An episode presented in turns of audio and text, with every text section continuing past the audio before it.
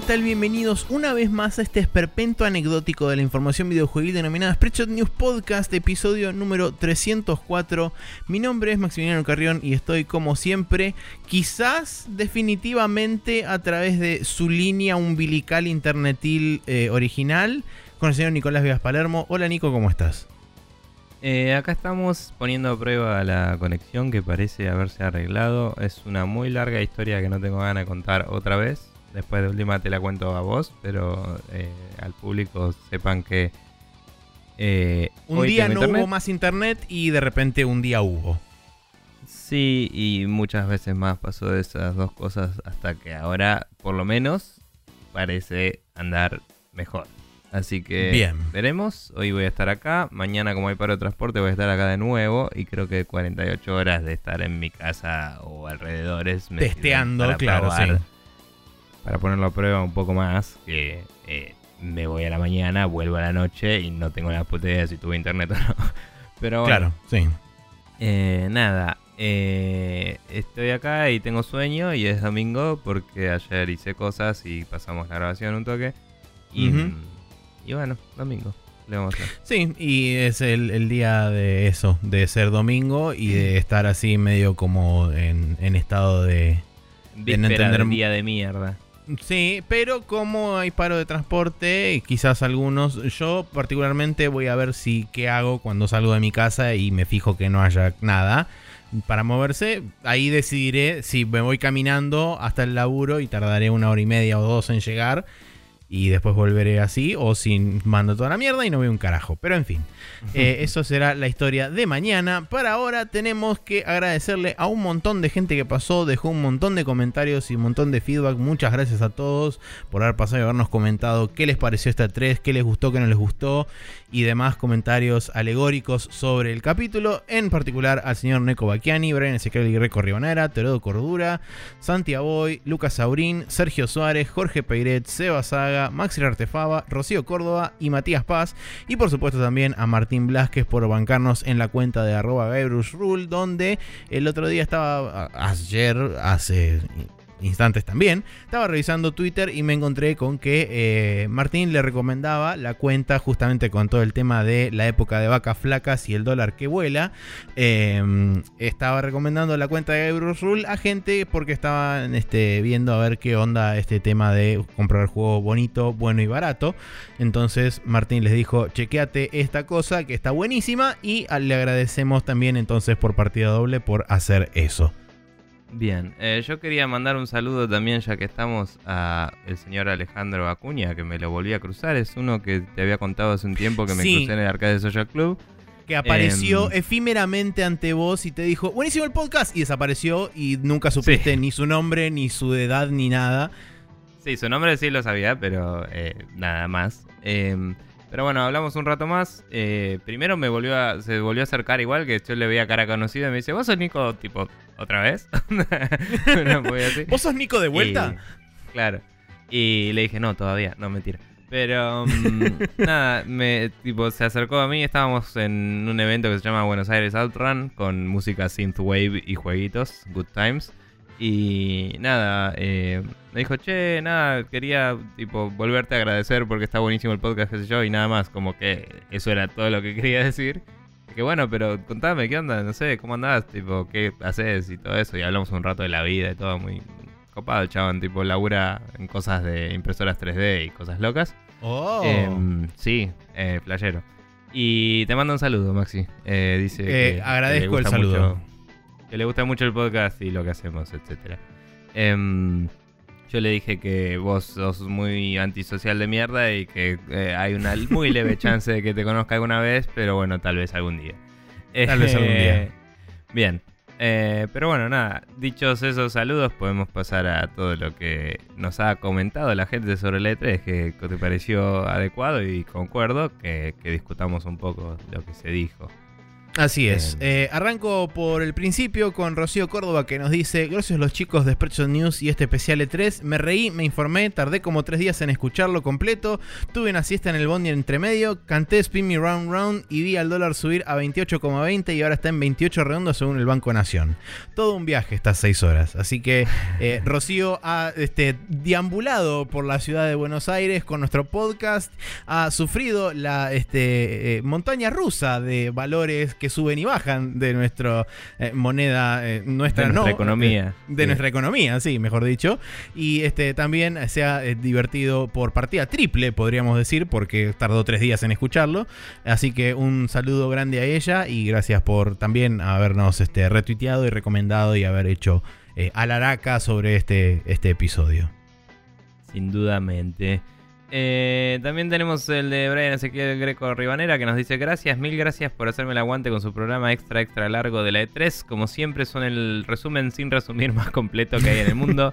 eh, en el mundo videojueguil de esta conferencia. Otra de las cosas que me hacen feliz de haber conocido a este podcast. Eh, fuera de esto y a modo anecdótico, quiero remarcar que la conferencia de EA fue la peor basura que vi en mucho tiempo. Casi, casi palo a palo con el PC Gaming Show que nunca debería haber sido parte de la E3, dice y me hizo perder 2 GB de datos del trabajo. En el trabajo, perdón. eh, de- usando el celular, quiso decir, seguramente. Sí. Eh, solo para esperar ver algo copado del Anthem y solo hizo que le pierda fe al juego. Eh, gracias de corazón, Barbas, nunca cambian. Postdata, sé que Maximiliano se sintió un poco decepcionado con la vista del Cyberpunk 2077. Maxi, no pierdas las esperanzas, Polandia es amor. Sabes que Polandia nos dará justicia. Así.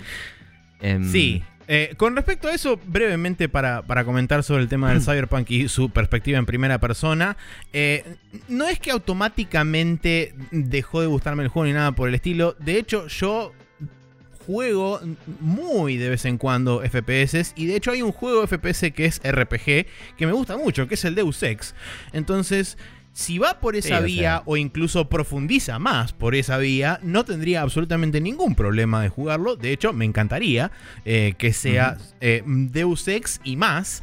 Eh, y explorara aún más por ese lado. Y por, por supuesto, las cosas que hemos leído y escuchado y gente que ha dicho. Aparentemente tiene como muchos de esos ingredientes y se profundiza bastante más la fórmula por ese lado. Además de diversificar por otras, por otras fuentes, por otros este, frentes también, por supuesto. También aparentemente, al igual que el Deus Ex, en las cinemáticas y eso te ves en tercera persona. Exactamente. Así que las customizaciones y, y mods que te pongas en el personaje seguramente se verán reflejados en el modelo, imagino. Y nada, eh, eh, sí, o sea, si Deus Ex lo hizo bien, no veo por qué no podría hacerlo Polandia. Eh, Exacto. Además de que eh, tiene sentido que sea primera persona porque puesto en un ámbito futurista es como que todo va a ser de lejos el combate, todo va a ser range. weapon. Y sí, O sea, prácticamente todo. Pero bueno, eh, sí iba a decir algo más sobre lo que dijo que era... el PC Gaming Show. La- Ah, no, lo del Anthem. eh, yo a mí me chupa un huevo, honestamente, pero escuché cosas de, de Giant Bomb, obviamente, de que lo jugaron y es un juego interesante. Eh, así que Sí. quizás el problema es que están mostrando mierda y no Están que mostrándolo el mal. juego. Sí, eh, porque decían literalmente eso, es tipo, mostraron el trailer y no me interesó una mierda, después lo jugué y fue como, che, está bueno el Anthem. Así que nada, no te quiero revivir la esperanza si no la querés, pero si querés, agárratela, ahí la tenés y suerte. Claro, exactamente. Bien. Continuando tenemos a Neko Bakiani que dice, voy a, voy a comentar ahora e ir editando cuando me acuerde de cosas copadas. Primero, Patrick Sutherland te plancha un mar durante una tormenta perfecta. No permite que nada tenga la más mínima onda. Sí, es totalmente cierto. Eh, segundo, más grave que tener devs presentando juegos en Bethesda era que tenían community managers directamente. Lo presentás como el orto y no sos nadie como para que te lo perdone. Chabón, Ahí va, esa, faltaba eso. Eh, sacate esa cara de mirá lo grosos que somos y mostrame el juego nomás. Sí, eso es algo que me olvidé de destacar. Me pareció extremadamente onanista la conferencia de Bethesda, porque era todo el tiempo somos lo más grande, aguante nosotros, viva yo y todo eso. Y es como, chabón, yo entiendo que, o sea, todo bien, pero ¿hace falta que lo repitas cada 10 segundos? Era como, Medio que desde el año pasado que hicieron lo del parque de diversiones y esas giladas, sí, están flasheando Disney a pleno. Onda, me lavaron el cerebro y estoy convencido de que mi lugar de trabajo es lo mejor, ¿viste? Sí, Eso sí, sí. o síndrome de Estocolmo a pleno, una de dos. Que es como. o sea, está bien. Entiendo, hace dos años reviviste el Doom. Zarpado, chabón. Cortala, tío. claro. Sí, sí, sí. Nada, es como. Seguí, seguí laburando, no hagas como Sony con su Building the List, que ya vimos cómo terminó. Eh, sí. Bien. Después de eso, eh, seguimos. Un saludo enorme a toda la economía argentina. No pude evitar estallar en carcajadas y después sollozos. Sí, como todos. bien. Cuando Eh, hablamos del dólar, claro. claro. eh, me Voy volví a dormir con. Sí, me volví a dormir con Ubisoft y me desperté con el tema del final, así que estoy volviendo a escuchar lo que me perdí. Claramente, misión cumplida, hemos cubierto parte del, parte del horario de sueño de Neko, así que eh, como habíamos anticipado. Parte significativa. Sí.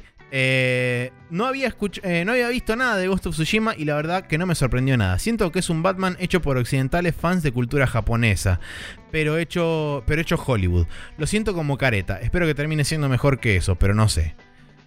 Eh, bueno, eso, esos fueron estas- todos los comentarios. Interrumpo esta situación para decir que en dolaroy.com, que no veníamos usando eso, veníamos usando Google. Dolaroy.com está a 27.67 Bien. eh, para la venta y en Google está 27 clavados. Porque no Perfecto. redondear. Eh, así que eso es la cotización del día. Eh, hoy es domingo, está frisado desde el viernes. Eso así funciona el, el asunto. Pero bueno, eh, no vi nada antes del Ghost of Tsushima. No, yo ni te había dado bola a eso, lo estoy revisando a ver qué. Eh, la verdad que no me Sí, es un poco lo que yo decía. Que yo creo que puede tener una historia copada, puede tener un setting copado y puede estar buenísimo. Pero no está reinventando nada. No, es como está haciendo bien las cosas que hace. Eh, que es como lo que hace Sony, ¿no? Agarra y pule cosas hasta que le saca brillo. Y. Encerrar, pulir. qué sé yo. Bien. Perfecto, sí. Eh, Santiago Boy dice: "Monu- Monumental programa es súper completo como siempre. La- esta E3 me gustó a mí. Con el Mario Party y el Smash en 2018 ya me compraron. El de la PC Gaming Show Day 9 la remó en dulce de leche y fue de los mejores presentadores. Estoy de acuerdo. Eh, Me está gustando la onda de. eh, acá están los juegos que vas a jugar dentro de los 12 meses. Esto de ir estirando con trailers y bla hace que se te vayan al- un toque las ganas de jugar al juego. Eh, también estoy de acuerdo. Pregunta Fandango SCN, dice, si pudieran ir al E3 y sacarse una foto con alguien, ¿con quién sería? La dejamos al final. de La dejamos para el final, sí. comentario. Em, E3 Recap es muy buena, ya la usé un par de años y es re útil la página que compartimos. Eh, estuve jugando al Mario Tennis, las mecánicas están buenas, pero tienen un par de contras zarpadas. El modo historia es medio mes, solo jugás con Mario, diálogos que no son fáciles de esquipear. No hay retry para los challenges, tenés que salir y volver a entrar eh, en un minimapa que tiene, en un eh, world map que tiene, y el diálogo aparece de nuevo. No se pueden jugar sets completos, solo tiebreak eh, o el mejor de tres games. Además, los partidos de versus eh, son un solo set sí o sí, cualquiera. Eh, no hay stage select en sí, para elegir un stage es random y tenés que seleccionar el conjunto de solamente una cancha que querés. Esa última parte no la termino de entender, pero bueno. Sí, yo lo probé muy poquito ayer con amigos y lo único que hicimos fue jugar versus, así que no, no tengo muchas opiniones sobre single player y por eso de hecho ni siquiera lo anoté para hablar hoy. Pero sí puedo decir que uno es divertido, dos, las reglas nuevas se pueden desactivar y es un poco más parecido a los viejos y eso lo banco porque eh, no están mal las reglas nuevas, pero a veces decís, che, quiero jugar más tipo... Claro, normal". más clásico. Onda, Claro. Eh, y me parece que hay un valor en las dos cosas. Me parece que si querés flashear poderes re locos con alguien que, que conozcas que, tipo, no sé, lo, lo está. lo entiende el juego y te pinta, genial. Pero si querés jugar con alguien al Mario Tennis, está bueno apagarlo a la mierda y jugar al Mario Tennis. Y listo. Seguro. Eh, pero bueno. Eh, ¿Con quién te sacarías una foto en E3? Eh, ¿Sabés que estuve pensándolo desde el día que leí esta. Desde el día que leí la pregunta. Y la verdad que no, no se me viene nadie en la cabeza con quien me muera por sacarme una foto. Eh, yo, eh, digamos que en mi vida me volví un cínico hijo de puta y me chupa todo un huevo. Así que por ese lado es complicado. Pero si tuviera que decir a, alguien, eh, yo creo que Kojima es una buena opción. Por una cuestión de darle la mano y decirle gracias por Metal Gear, suerte con tu vida. Em, Y si no, eh, high five con Phil Spencer. eh, pero, o sea, si vamos a ser honestos, la gente de Giant Bomb, los demás me chupan un huevo bastante. Pero, Sí, podría ser la gente de yo. Giant Bomb. tipo Jeff eh, Gersman. Eh, o. Vinny Cala- Calavera. Está muy bien. Raro que no dijiste Tim Schaffer, porque el chabón suele estar por ahí. Sí, eh, no es que no siga siendo una persona que admiro, pero dejó de ser tan admirado por mí. no sé. Oh, perfecto. No sé, Es como, bueno, eh, eh, está haciendo menos cosas que antes. eh, o no, no sé, pero digamos, es como... Me lo perdí cuando vino y tendría que haberlo conocido ahí.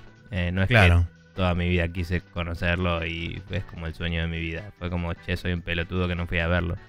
Eh, y eso me pesó en su momento. Em, pero nada, también, o sea, me sacaría una foto con él. Pero digo, si voy a ver a alguien al E3, iría a ver a los de Giant Bomb más que a cualquier otra persona. me parece. Sí, sí, yo te, te- te soy sincero, tam- tampoco es que tengo como un super fanático. O sea, sí, por ahí me encantaría eh, estrecharles la mano, saludarlos y nada, y pero ya al punto de llegar a sacar una foto, la verdad que no, no sé si llegaría a eso. Yo Eh, estoy quizás- contestando la pregunta porque digo, la foto te da ese momento de darle la mano y decirle sos un grosso. Y está Ah, la sí, foto sí. de por medio. La Sí, foto coincido. me chupa un poco un huevo, tipo. Pero bueno, qué sé yo. Sí, bueno, por ahí, por ahí no, no sé si llegaría a sacarme una foto, pero sí por ahí conocer eh, frente a frente, sí, a los de Giant Bomb. Y quizás a, a algún desarrollador japonés. Pasa que el tema es que Eh. la barrera del idioma es como que siempre te impide poder llegar realmente a, a- a esa persona y poder expresarle lo que potencialmente querés decirle. Porque eh, por más que yo tenga algo de conocimiento, eh, siempre la falta de vocabulario y moda y modismos y, y cosas, y sobre todo con Japón, que es una... Haces una reverencia frente al piso y listo, ya fue. Claro, te postrás Mostraste y listo, y ya está. respeto. Bien. Ahí con Yoko Taro a pleno. Eh, Eh, sí, puede igual- ser con Yogotaro. Sí. Eh, igual nada. Sí, o sea, si, si, si es solo la foto sin interacción y qué sé yo, y es como con quién te sacarías una foto, eh, voy y me saco una foto con mi amigo Guille Leos, que va a estar ahí seguro ahora. Ahora que es un pibe de la E3. Claro, Eh, sí, tal cual. Y después nos tomamos unas birras. Pero bueno. Eh, Eh, bien, Teodoro Cordura dice, eh, por ahora, dos puntos. Sobre Anthem, se ve que llamaron a Ubisoft y le dijeron, che, ¿cómo hacías vos con las voces? Fantastic, dice. Sobre Gear 5, el reveal era que filmaban... eh, el reveal era el que... Era que el fiambre eran tres chinas, tres chinas muertas apiladas con un saco. Fabuloso, dice. Hashtag Parabas Sí. inútil, hashtag Engage the Baby. Rogué porque nadie entra a la cocina mientras ustedes decían te comes un coso que parecía una mezcla entre un bebé y otra cosa. No sé cómo lo hubiera explicado. Sí, es una frase muy difícil de explicar. Sobre el Fortnite Gate, no pensé que Sony se iba a convertir en la gorra tan rápidamente. ¿Había pasado algo parecido con el Rocket League o me, conf- eh, o me confundo con otro? El Rocket League, puntualmente lo que había pasado es que los chabones habían dicho, tenemos todo listo para hacer este Cross Network Play, lo único que estamos esperando es que Sony nos diga, nos dé el ok para apretar el botón y que básicamente se abran las compuertas y todo el mundo sea feliz. Sony no- O sea- obviamente nunca dio el ok. Lo que había pasado antes es que en el mismo Fortnite eh, habían apretado un botonito y había crossplay. Sí, Y por, vein- por 24 horas que creo que fue que estuvo habilitado y después lo que el crossplay deshabilitaron. andaba y después se cortó y obviamente volvió a saltar la ficha que eh, fue un error y que Sony no lo deja y que a Microsoft no le molesta, digamos. Exacto. Eh, pero bueno, vamos a hablar más de eso más tarde, así que sí. Eh, a mí también me sorprendió un poco el comentario que le hicieron, eh, el poco comentario que le hicieron al Dragon Ball Fighters en Nintendo, especialmente por lo bien que le fue al Dragon Ball Xenoverse en Switch. Estuvo muy bien la Direct, creo que se enfocó demasiado en su tanque anual, pero muy, pero muy abrupto al final, sí, también concuerdo. También faltó Bayonetta 3, que supongo que harán otra Direct en el futuro con el resto de la mercadería. Sí, eh, asumo que va a ser más o menos así, porque como dijimos, Nintendo se está siempre concentrando en los próximos 12 meses. Quiere, para mí lo que quiere decir es que tanto Bayonetta como Metroid, como Pokémon y demás, está más allá de esos 12 meses. Eh, para mí la E3 está mutando y ya no es la gloria que fue en su momento. Y ahora se trata de un este va a ser mi año, como decían. Creo que esto se refleja en que las compañías se presentan en sus propios eventos como las Direct o la Experience de Sony. Siguen siendo Navidad, pero ya sabes que son tus viejos. Gran analogía. Y. sí. Muy bueno. Eh, no te regalaron la bici que esperabas, esa es para tu cumpleaños. Sí, básicamente es eso. Y tu tío bebió de más. Sí, correcto. Excelente cobertura, Barbas. Está bien. El tío sería tipo. Bethesda. Eh, yo creo que sí. Y, Bethesda o, EA o alguno de esos. Sí, porque Ubisoft sería como el primo hincha pelotas. ¿Viste ese que es más chico y, siempre te pide El chiquito que está corriendo todo el tiempo y rompiendo las pelotas durante toda la noche. las bolas. Y, y ahí sería como... Y ahí sería como la, esposa que no te bancas de algún pariente lejano. O, el, marido, tipo, tipo, tenés tu pariente y es como, ay, ¿cómo andás? Y el, el cónyuge es como lo peor. Sí. Pero bueno, no sé. Em, nada, qué loco, ¿eh? Bueno, muchísimas eh, gracias a todos por haber pasado y habernos comentado. Pero si la gente quiere mandarnos mensajes la semana que viene y así semanas consecuentes al final del tiempo, ¿cómo, ¿cuáles son las vías de contacto? Bien, tenemos un mail en expressionnews.gmail.com en el cual no nos han mandado nada esta semana, que ya verifiqué, por cierto. Em, Bien.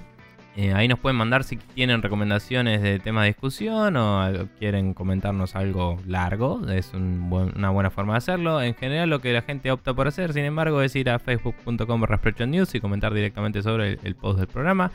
También estamos en Twitter en arroba News, donde compartimos las noticias todas las semanas para. junto con Facebook también.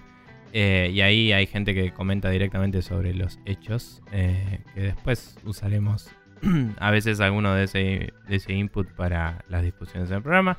De hecho, por ahí Seba Saga nos, nos pasó una nota que tiene que ver con algo que vamos a hablar en las noticias. Así que le agradecemos que nos pasó una por ahí. Eh, Después tenemos preguntas en un eh, Google Form que está en la parte de contactas en Facebook o si no también está en Twitter en el, en el post que está piñado al principio.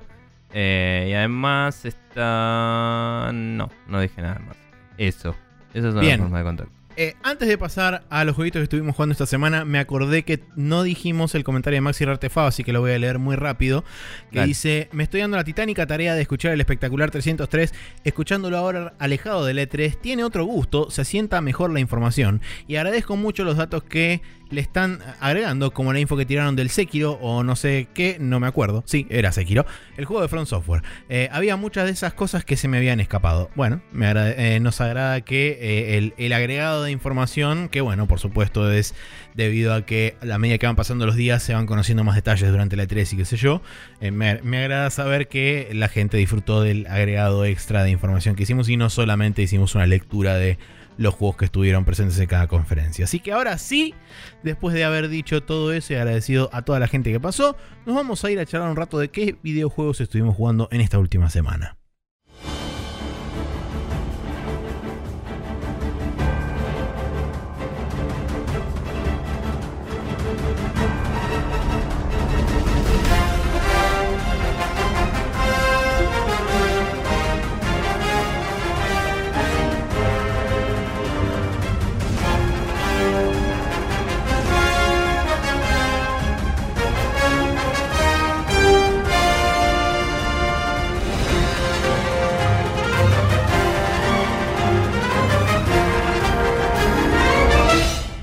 Y aquí estamos en el Now Loading, donde tenemos varios juegos para charlar un rato. Eh, varios de, los juegos que, voy a hablar yo son así como breves. Eh, como breves destellos, porque la verdad que no, no probé demasiado, porque siendo sinceros, no voy a comentar mucho, pero estuve dándole bastante más al Monster Hunter, así que sacando eso de lado, eh, hay varias cosas para charlar, pero contame vos del God of War, ¿lo terminaste? ¿No lo terminaste? ¿Estás cerca del final? ¿Qué onda? Sí, eh, Poco después de grabar el programa anterior, eh, llegué al final del juego. Em, sabía que estaba yendo hacia el final. Fue un no poco sabía que estabas tan cerca. Sí, fue, fue como que esperaba. Mm, no sé si esperaba pelear contra todos los dioses y, romper todo en un final súper climático o qué onda. No, no tengo idea qué esperaba. Era como, bueno, supongo que va a haber otro nivel entero acá en largo y ahí termina, ¿no? Porque estaba yendo hacia el lugar final, por así decirlo. Ajá. Pero fue una situación más narrativa e interesante eh, a nivel distinto, ¿no? De, de lo que uno espera. Eh, podría decirse que fue anticlimático, pero no, eh, no lo diría con un tono negativo. Lo diría como, mira qué loco. Y O sea, inmediatamente después, Eh, Subvertidor. Sub- eh, ponele, subverting, subversivo se dice. eh, sí, en sí, es subversivo.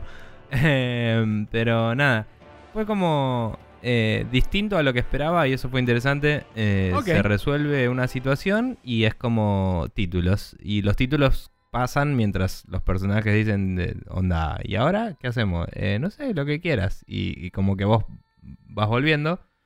Y, mm, y nada, y está bueno porque es como que no te corta la acción. Entonces, eh, es como que se siente adecuado seguir haciendo las quests y todo. Yo Mm. esperaba la gran, te devuelvo al save anterior y haces todo lo que quieras. Que ya me la veía venir y dije, la puta que los parió. Y no, acá es un aftergame hecho y derecho.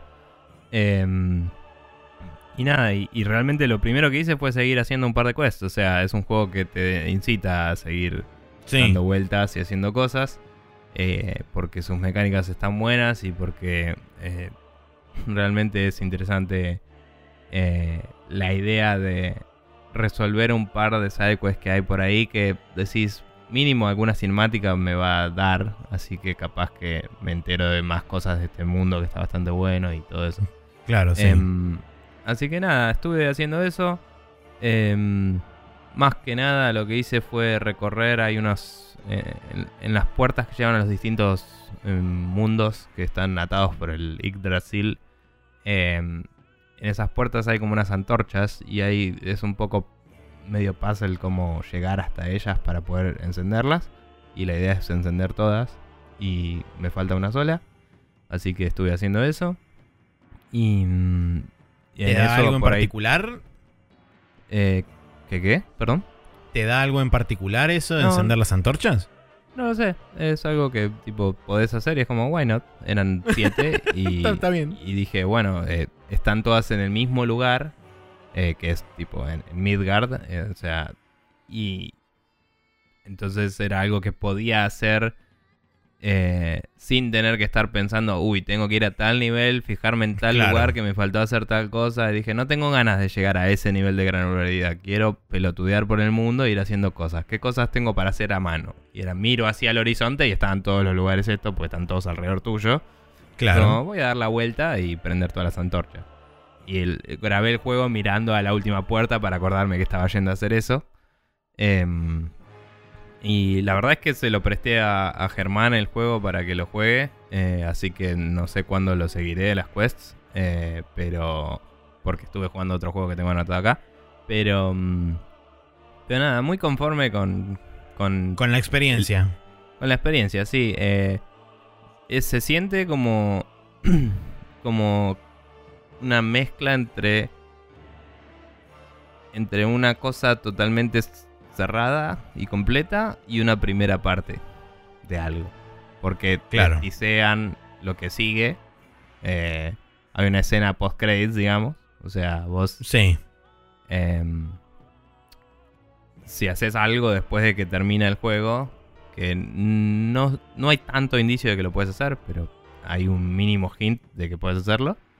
eh, como que hay una especie de flash forward y te dice como dos años después y te muestra algo como, ah bueno, acá empieza el siguiente. Eh, no, no dice dos años, dice years later. Y Ok. pero bueno, es medio raro porque dice Years Later. Me parece una mala. Una mala decisión que deberían retconear un poco. Porque el nene se ve igual. por un lado. Y por otro Pueden ser lado. dos años. Está bien, pero. No sé, no sé cuántos años se supone que tiene el nene. Y, y si los dioses crecen al mismo ritmo, no me importa. Asumo que sí, porque Kratos es dios y vivió entre los hombres, pero tampoco importa.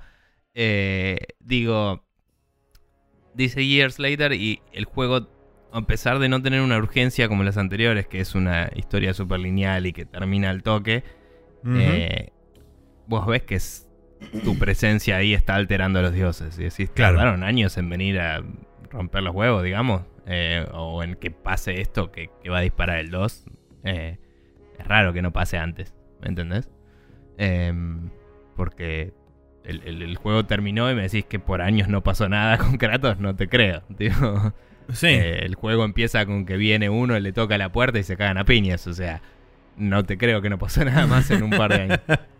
Eh, y hay un par de situaciones que quedan medio inconclusas que también es como no, no puede ser que en un- unos años no se resuelvan. Entonces, eso me pareció medio barato, debo decir.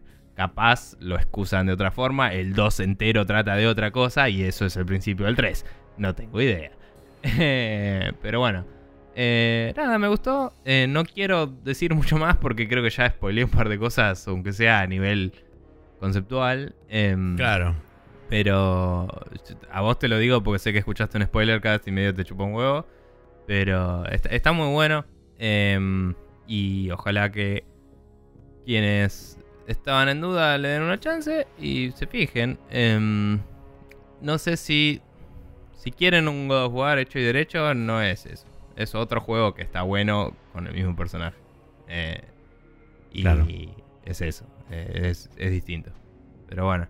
Eh, también viendo un par de cosas online, porque sacaron un reel con todos los artistas, viste, mostrando el arte del juego y todo, como que pasó el embargo y pueden mostrar todos los que elaboraron el juego, toda su arte y eso. Sí. Muchos modelos 3D, muchos videos y eso. Y hay muchas animaciones de combate que no había visto, porque son combos que no hice, básicamente. Em, que cuando los invocás bien para rematar a un enemigo, hacen cosas bastante limadas y como que es un poco más gore del que yo quería, pero siguen siendo el problema de que los enemigos son todos medio elementales, etcétera, y no, no se siente tan violento como matar robots, ¿me entendés? O zombies. Claro, sí. Como. eh, sí, ponele. Pero bueno, nada. Igual, igual fue como, ah, mira, o sea, había más variedad todavía de lo que yo pensaba. Hay un par de combos que nunca probé, a pesar de tener prácticamente todo el árbol de habilidades desbloqueado. Em, Claro. Y eso fue interesante. Em, y bueno, eso, eso fue, digamos, todo lo que hice de God of War. Eh, y antes de, de- de pasar a lo tuyo, rápido te cuento un poquito del Fusion si querés. Dale. Em, arranqué en Metroid Fusion, algo que no llegué a decir en el cero, pero acá vale también. Eh, es zarpado como las habilidades. eh, eso es una boludez, ¿no? Como, como suena, pero digo, no todos los Metroidvania lo encaran igual. Entonces yo- me, me huele al bocho como las habilidades no solo te abren puertas, sino que te, te hacen más fácil volver a atravesar cosas que ya estuviste haciendo. Es como que a lo largo del, ju- del juego te vas volviendo más móvil, más ágil y más eh, rápido. Y eso Sí. te hace optimizar mucho el backtracking. Eh, hay juegos que padecen eso y no lo hacen bien. Y el backtracking se vuelve molesto y tedioso. Pero el Metroid 0 sobre todo hacia el final te empieza a dar tipo el Space Jump, te da el Speed Boost y todo eso. Y es como que sos una máquina de atravesar niveles, ¿me entendés?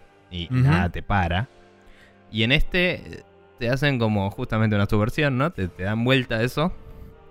Y empezás. Ya el Speed Boost es como el tercer o cuarto upgrade. Es como que al toque ya lo puedes hacer. Y. Lo que tiene es que el- los niveles no están tan elongados al principio. Entonces es como en otros niveles te va a servir. Ahora te sirve en algunos lugares nada más. Y en este también tiene algo que creo que lo pusieron en el Super, no me acuerdo ahora. Que es que cuando usás el Speed Boost y te agachás, después puedes saltar y salir volando para arriba. Que eso Sí. no lo tenía el cero. Em, o si lo tenía, no era necesario en ninguna parte. Digamos, yo me- sé que en el Eh, Fusion es necesario. Es, es necesario en em, algunas partes si querés sacar el 100% del Zero Mission. Puede ser, no, no me acordaba y no, digamos que no lo necesité usar para ganar el juego. Por así O sea, son técnicas avanzadas que se utilizan, pero en lugares muy puntuales del juego, donde, como dije, si vos querés llegar a upgrades particulares y sacar el 100% del juego. Eh, con respecto al tema de, de poder, a este, de poder atravesar diferentes niveles y que te haga el backtracking más ameno el hecho de ir ganando nuevas habilidades, está bien que en, parte es justamente porque esas habilidades te lo permiten, pero también creo que en parte es por el mismo entrenamiento que vos vas obteniendo con la habilidad y la cancha que vos tenés a la hora de poder utilizarla, que eso también hace y ayuda a que vos puedas atravesar niveles este, de forma más rápida, de forma más fluida a la hora de hacer backtracking y demás, porque no es lo mismo cuando vos recién agarras, por ejemplo, no sé, el Space Jump o el Screw Attack o lo que sea, eh, y después de haber utilizado, no sé, esa misma técnica durante media hora, 20 minutos o lo que sea, es como que ya le vas agarrando el timing, entonces tampoco pifías demasiado cuál es el input correcto y demás, lo que te permite avanzar más rápido. Sí. Sí, eh, la verdad es que. O sea.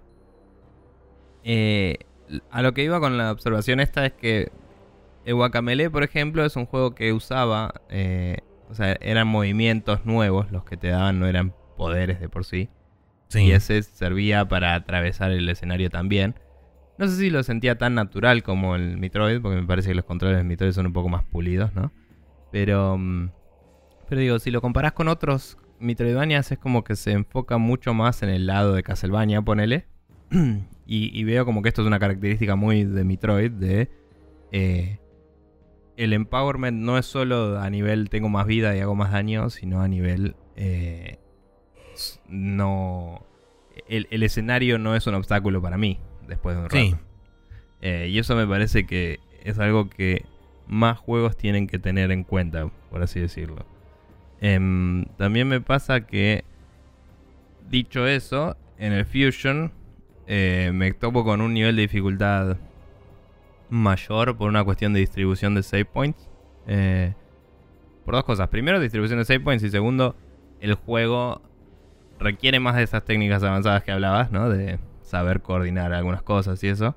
Em, eh, ya un poquito después de tener el speed boost, hay una parte que tenés que correr un tramo largo y saltar. Si no saltás, no puedes pasar. Eh, y. Y o sea, no es un salto de agacharse y saltar, sino un salto de pasar un, arco, digamos, marcar un arco y, atravesar una pared que es frágil por arriba, pero no por abajo. Eh, y ya es como, no te digo, uy, qué complicado, pero digo, de movida te lo hace. Y es como que presume que jugaste otros Metroids y que sabes jugar Metroid. Eh, que me parece debatible si es bueno o no eso. O sea, es como que el Fusion históricamente siempre me gustó mucho porque fue uno de los primeros que jugué. Pero creo que me está gustando más el Zero Mission ahora en retrospectiva, ¿no? Em, por lo pulido de, la dificultad y todo eso. Y el, diseño de nivel del, Zero Mission se prestaba más a ciertas cosas de, de backtracking y eso por tener los saves mejor ubicados. Es como que te quedan siempre de pasada y acá es como que el juego, por ser más lineal, te pone save points cuando opina el diseñador que recorriste suficiente. Y a veces eso es largo. Eh, o tedioso. No sé si largo, pero sí tedioso.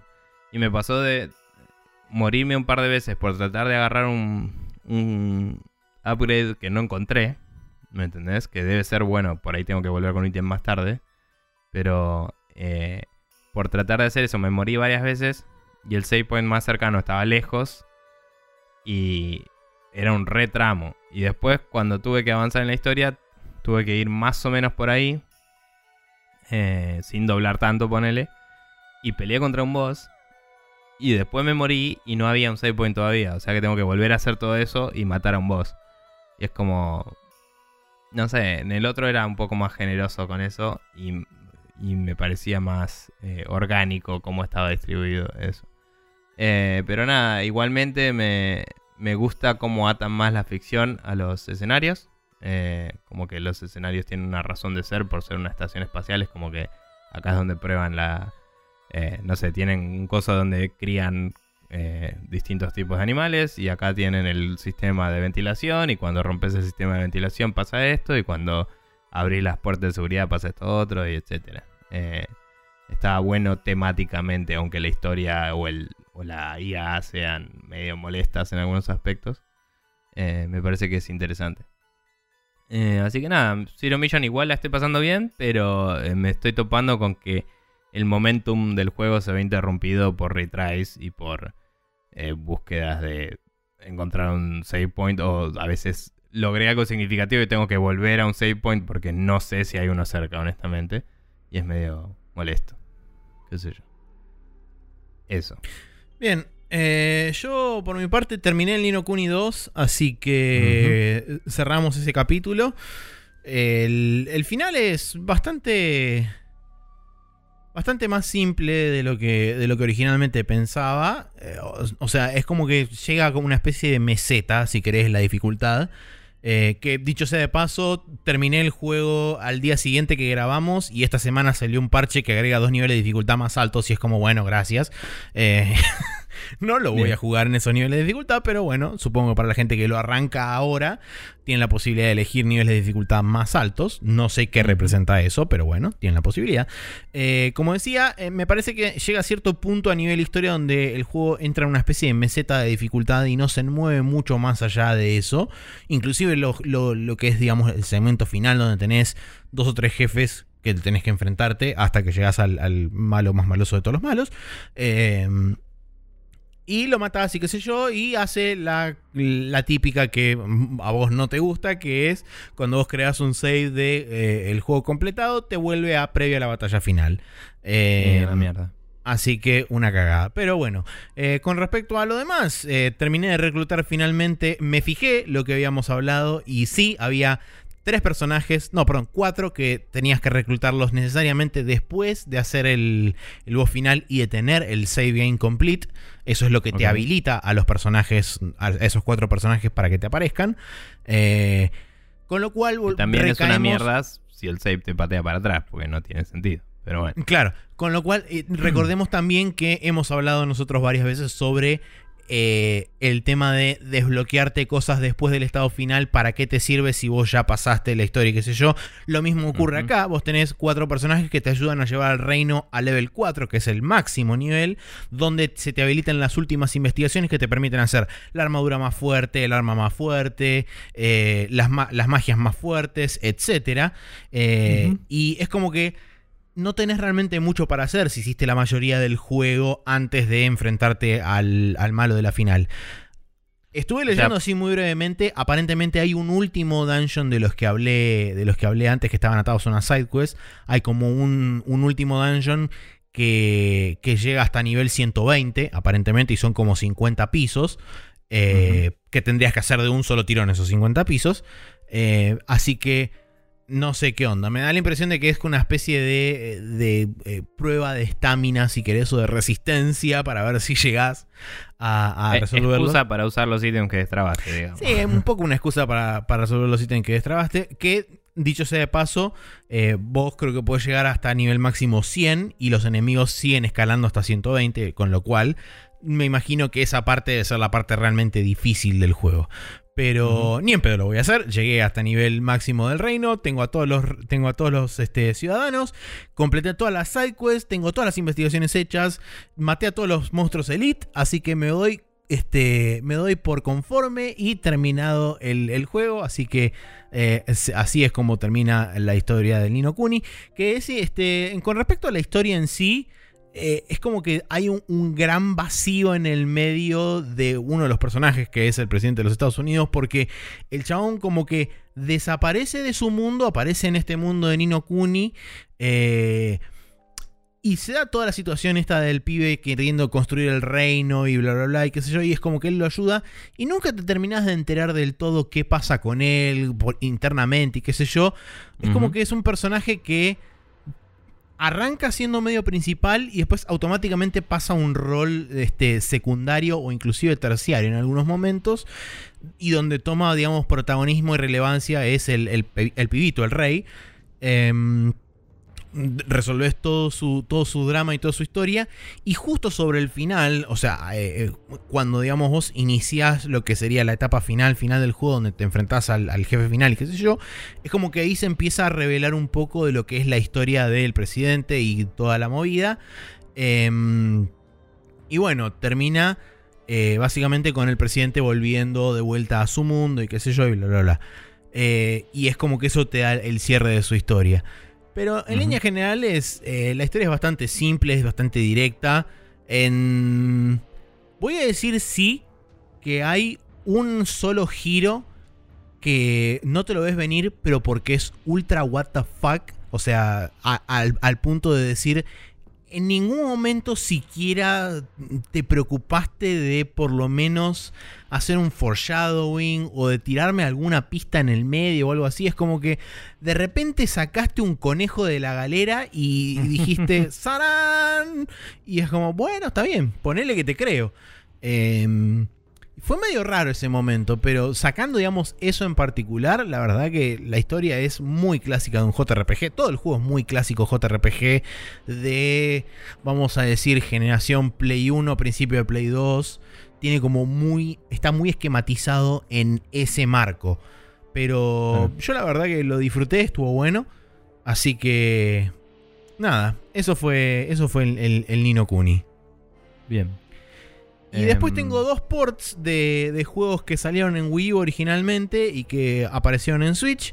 Eh, como dije bastante brevemente, uno por una razón que voy a pasar a explicar ahora y el otro porque simplemente eh, lo arranqué, hice el tutorial, lo que sería el prólogo y el primer stage nada más, pero a ese sí le voy a dar duro y parejo. Eh, arrancando por el Hyrule Warriors Definitive Edition, que es justamente el Zelda Musou. Es básicamente lo mismo que estaba en Wii U, corre notablemente mejor, lo cual lo es una... en la Wii U. Eh, yo lo tenía en la Wii U, sí, exactamente. Eh, y eso va a explicar la razón por la cual eh, hice lo que hice. Em, como decía, es un juego que corre notablemente mejor, por lo menos en la en doqueado. La Switch en doqueado yo casi no la uso en, en, en handheld la uso exclusivamente en doqueado y anda, corre muy bien, corre muy estable el frame rate, así que es en ese sentido es este es positivo, dedo para arriba. Contiene todos los personajes que traen todas las versiones anteriores, como el Hyrule Warriors Legends de 3DS, el Hyrule Warriors este, de Wii U, más todo el DLC que hubo. Todo eso está incluido dentro de esta versión. Eh, con lo cual vos cuando arrancás el juego inicias lo que es el Legend Mode, que es básicamente el modo historia, ya tenés como destrabado básicamente 20, 25 personajes. Los únicos que están ocultos son los que vas descubriendo a través de la historia que ya venían trabados en el modo historia en la versión de Wii U. Entonces es como que es lógico. Todo lo que es DLC y extra ya viene desbloqueado del principio. Mm. Em, vienen todos los mapas agregados de lo que es el, Master Mode, que, eh, perdón, el Adventure Mode, que son como los mapas de Zelda, del Zelda original que vos vas recorriendo en una especie de grilla y en cada uno de los en cada uno de los de los cuadrantes de esa grilla puedes ir realizando diferentes acciones y qué sé yo. Em, viene con 10 millones de cosas más y es, es, realmente la versión definitiva, como bien dice su título del Hyrule Warriors. El problema está en que una persona como yo, que ya jugó la versión de Wii U y le metió como 90 o 100 horas, y tiene varios personajes bastante leveleados y tiene bastante progreso hecho en muchas de las áreas del juego, tiene que arrancar de cero este juego. Exactamente, no puedes mirar al save y tienes que arrancar de cero este juego. Y automáticamente te da la paja más grande del mundo. Eh, con lo cual yo lo único que hice fue arrancar el modo leyenda, pasé unas 4 o 5 misiones de lo que es la historia, de Link principalmente, y empezás a jugar con los otros personajes, para probar más que nada cómo se manejaba, cómo se controlaba, qué sé yo, cuál era técnicamente el estado del port, si querés, para ver si corría bien y no, o, no, y la verdad que sí, corre muy bien, así que la única contra que tiene es que como exactamente no se pueden este, trasladar el save de una consola a la otra, eh, te encontrás con que todo lo que hiciste en la versión anterior del juego, tanto en el de 3DS como en este, eh, no puedes hacer absolutamente nada al respecto y tenés que arrancar de cero de vuelta, lo cual es un bajón. Pero para la gente que... no lo jugó en Wii U eh, y le gustan este tipo de juegos, es totalmente recomendado porque mm. realmente funciona muy bien. Podrían haber hecho algo con un amigo o algo para pasarte la data. Sí. Pero bueno. Eh, Nada, yo tengo interés de probarlo, la verdad. No, no, sé si hay una demo o algo. la verdad que, si te digo, te miento, no tengo idea. Y lo pruebo, sí, sí. Em, nada. Eh, antes de que reveles el juego final, eh, comento un poco del Horizon Zero Dawn, que lo estoy jugando porque me lo prestaste vos. Jugué las primeras 3, 4 horas del principio del juego hasta que se abre el mapa, digamos. Eh, tengo sueño. Bien. Y. Mm, Nada, me gustó bastante eh, la relación de, el, de, de Aloy con eh, el papá, digamos, por así decirlo, con el chabón. Sí. Eh, ¿Cómo se llamaba? Mm, Eh, algo. co- con R creo que era, no me acuerdo. Ah, eh, Rush, sí, Rust Rush, o algo así. No, Rost. Eso. Sí, eh, me gustó bastante la relación de ellos dos. Yo ya había escuchado más o menos de qué venía la intro, ¿no? Eh, que para mucha gente fue inesperada, así que no quiero hablar mucho sobre eso, pero sí debo decir que es cuestionable el nivel de razonamiento que es eh, que, que el personaje tiene ante la situación en la que se encuentra en el principio del juego. Y Mm. eh, no me gusta mucho em, cómo se ve el personaje al principio del juego. Eh, me parece bastante choto en comparación a todo el resto del juego. Cuando es Eh, nenita. Sí, estaba no diciendo que empezás jugando con ella de nenita, pero lo- ya está, la cagaste. Eh, Pero boludo, son los primeros cinco minutos del juego. no Tampoco importa, es que. no se sabe, la mayoría de la gente no lo sabe y es como impacta más si no lo sabes. No es que sea un spoiler, es que es así. Eh, pero bueno, nada, me parece un modelo bastante repugnante de, Sí. de niña. Em, qué sé yo, el de- cuando es bebé tiene más gracia, pero bueno. Em, nada, Sí, encuentro el- que... el- Debo decir que en líneas generales, cuando representan eh, chicos chicos en los juegos, no suelen hacer las caras del todo bien. Porque es algo. Una de las pocas quejas que tengo con el Witcher 3 es cuando arrancas el juego y ves a Siri chiquita. La cara de Siri Mm. también es muy rara cuando es chiquita. sí. Eh, y en este juego pasa exactamente lo mismo. Es como que las facciones como si fueran las facciones de adulto pero achicadas y es como que se Ah. nota que no queda bien.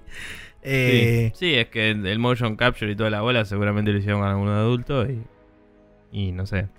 Igual nada, iba a decir, este juego tiene una... como un identity crisis de si, si tiene buenas animaciones faciales o no. es como que no se decide. es como, bueno, ahora Sí. voy a tirar una emoción increíble y te voy a tocar el corazón. Bueno, ahora voy a hacer una mueca imbécil. Y es claro, como... voy a hacer un Muppet. Claro, y es como totalmente aleatorio y, y raro. Em, Tiene, y tiene un me- poco. ¿Mm? Sí, decime. No, decime, decime. Eh, tiene un Sí. poco un through line de que los personajes que están cerca de la main quest tienen como mejores animaciones Seguro. y están mejor animados y qué sé yo. Y cuanto más te vas alejando de ese camino principal y más te abrís hacia las side quests y qué sé yo, hasta que ya salen los challenges y todo eso, es como que progresivamente se vuelven cada vez más Muppets. Sí, seguro. Eh, pero nada, también tiene. Tiene esa movida medio Bioware de. Estoy acá acartonado mirándote mientras hablamos. Y le falta el ex- exit stage right, ¿no? Sí, sí, sí, Eh, a full. pero el resto lo tiene todo. Em, y nada, la verdad es que eh, volviendo a, a todo, la historia está bastante buena. eh, se vuelve muy estereotípica en el momento en la que te abren el mundo. O sea, hasta ahí es como que viene siendo una interpretación interesante de lo que está pasando, me parece. Y el momento que es como, bueno, andá y salvanos a todos de, tipo, del mal. Básicamente es como, bueno, eh, ok, acá te volviste genérico de nuevo. Y, y la solución es muy Mass Effect, ¿no? De tipo, eh, toma, sos un agente del bien que tiene eh, eh, total agencia sobre lo que quiera hacer en el mundo porque te doy esta boludez que te pone este título y nadie te puede discutir jamás. Y es como, bueno, eh, no sé, o sea, en el Mass Effect me había parecido interesante porque estaba bien justificado en la en la organización sociopolítica de la Citadel, digamos, y te lo vienen estableciendo desde el principio del juego, y acá es como, ah, sí, pero nosotros tenemos esta cosa mágica que significa que vos podés irte y hacer lo que quieras. Eh, ¿Viste el Mass Effect? Bueno, igual. Y es como, te lo tiran así de golpe como conveniente eh, plot device, ¿no? Sí, no, Eh. no se establece en ningún momento que eh, esta gente que se va de la tribu son como representantes o viajeros que hacen lo que se Mm. habla eh, afuera. O Sí. sea, te lo establecen, pero te lo establecen cinco minutos antes de que te lo dicen a vos, que vos sos el representante de Bla y la pelota. Entonces Sí. como que sí, no, no dejan que se asiente el concepto lo suficiente como para que después ese concepto tenga mayor relevancia o más importancia a la hora de, bueno, te vamos a investir de el explorador loco O sea- que va a salir. Que también es como que. Es entendible, porque la mina vivió en el exilio y es como que usan eso de excusa para explicarle todo como si fuera un imbécil. Eh, y también se entiende, ¿no? Eh, entonces es como un conflicto también ahí. De, de cuánto handholdings tenés con cuánto no me explicas una mierda. Eh, como que todos se ponen misteriosos cuando hablan de Rust y es como, eh, a ver, dale, tipo, ya, ya está, ya estoy sola y tengo que ir a dar vueltas por el mundo, decime quién carajo era que se tuvo que exiliar, etcétera, y nadie te dice un choto, por ahí tenga que ver con la historia, no sé, lo veré, pero ya veo que va a haber una side quest mínimo que me va a decir quién era o algo así, eh, y, y es como... No tienen por qué no decirle. Ahora es parte de la tribu, ahora todo así. ¿Me entendés? Es como, no sé. claro. Medio, medio random. Em, pero bueno, como que la gente te dice lo que quiere decirte y. Ni más ni menos, que supongo que es la vida misma, qué sé yo. y, mm, y nada, el voice acting está zarpado. Zarpado. eh, Sí. Debo decir.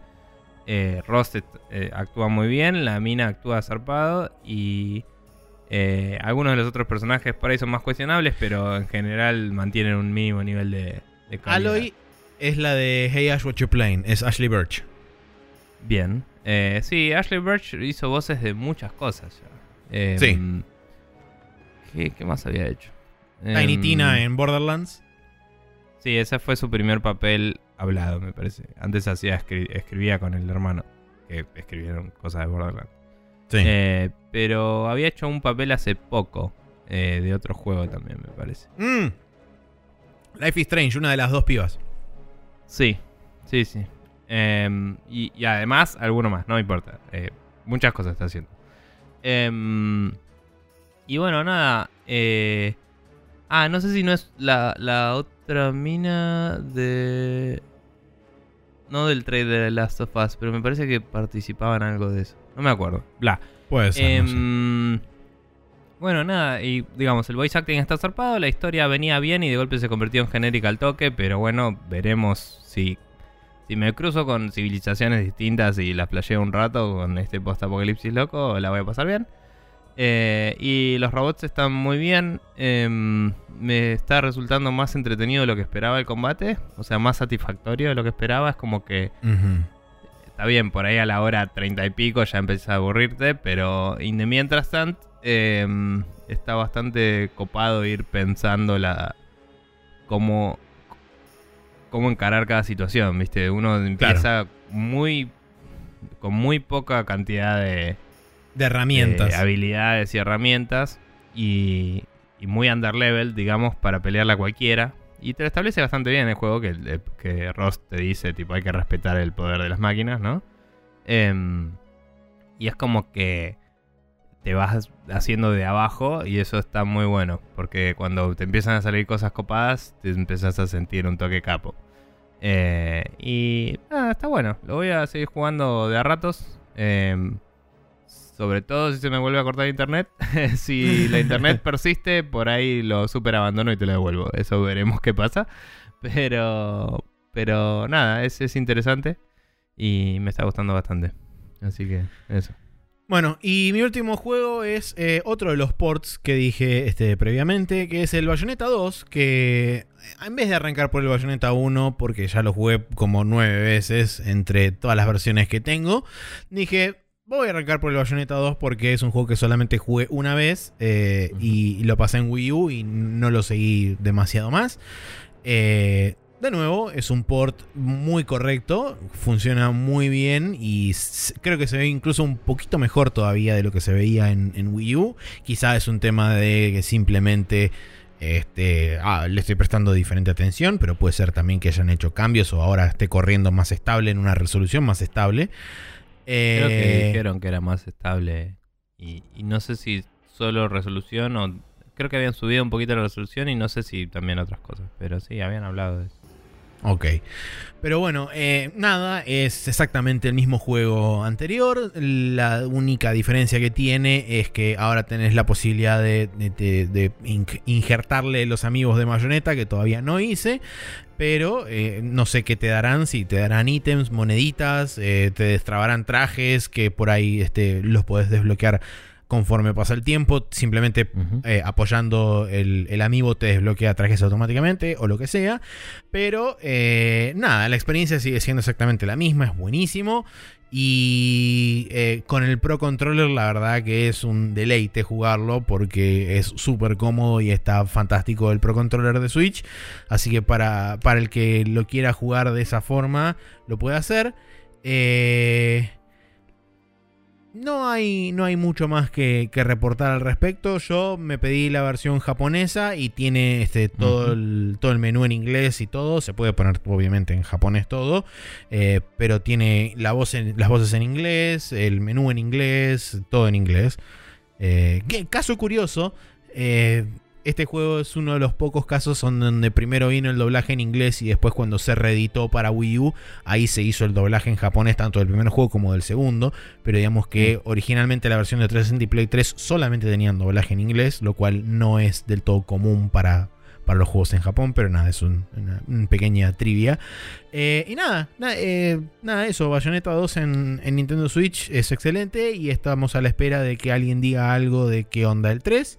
Que ya sé que no va a salir hasta pasado el año que viene para mí, no, o finales del año que viene, quién sabe, quizás tenemos suerte. Pero nada, eso, eso es todo. Así que breve repaso sobre los juegos que estuvimos jugando. Nino Kuni 2 de Revenant Kingdom para PlayStation 4 y PC. Yo lo estoy jugando en Play 4, lo estuve jugando en Play 4. Bayonetta 2 para Wii U y Nintendo Switch. Estuve jugando en Switch. Harold Warriors Definitive Edition para Nintendo Switch. God of War 2018 para Play 4. Horizon Zero Dawn para PlayStation 4. Y Metroid Fusion para Game Boy Advance.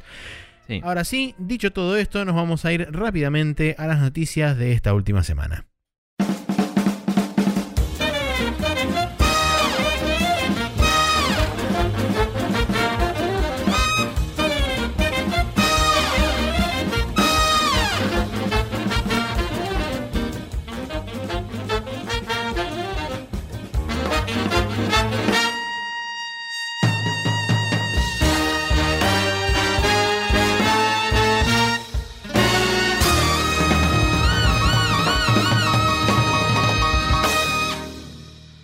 Y después de pifiar el aplauso que utilizamos para sincronizar, porque le pegué a la palma, a la muñeca mía, y entonces sonó como un "Ah", en vez de sonar como un aplauso.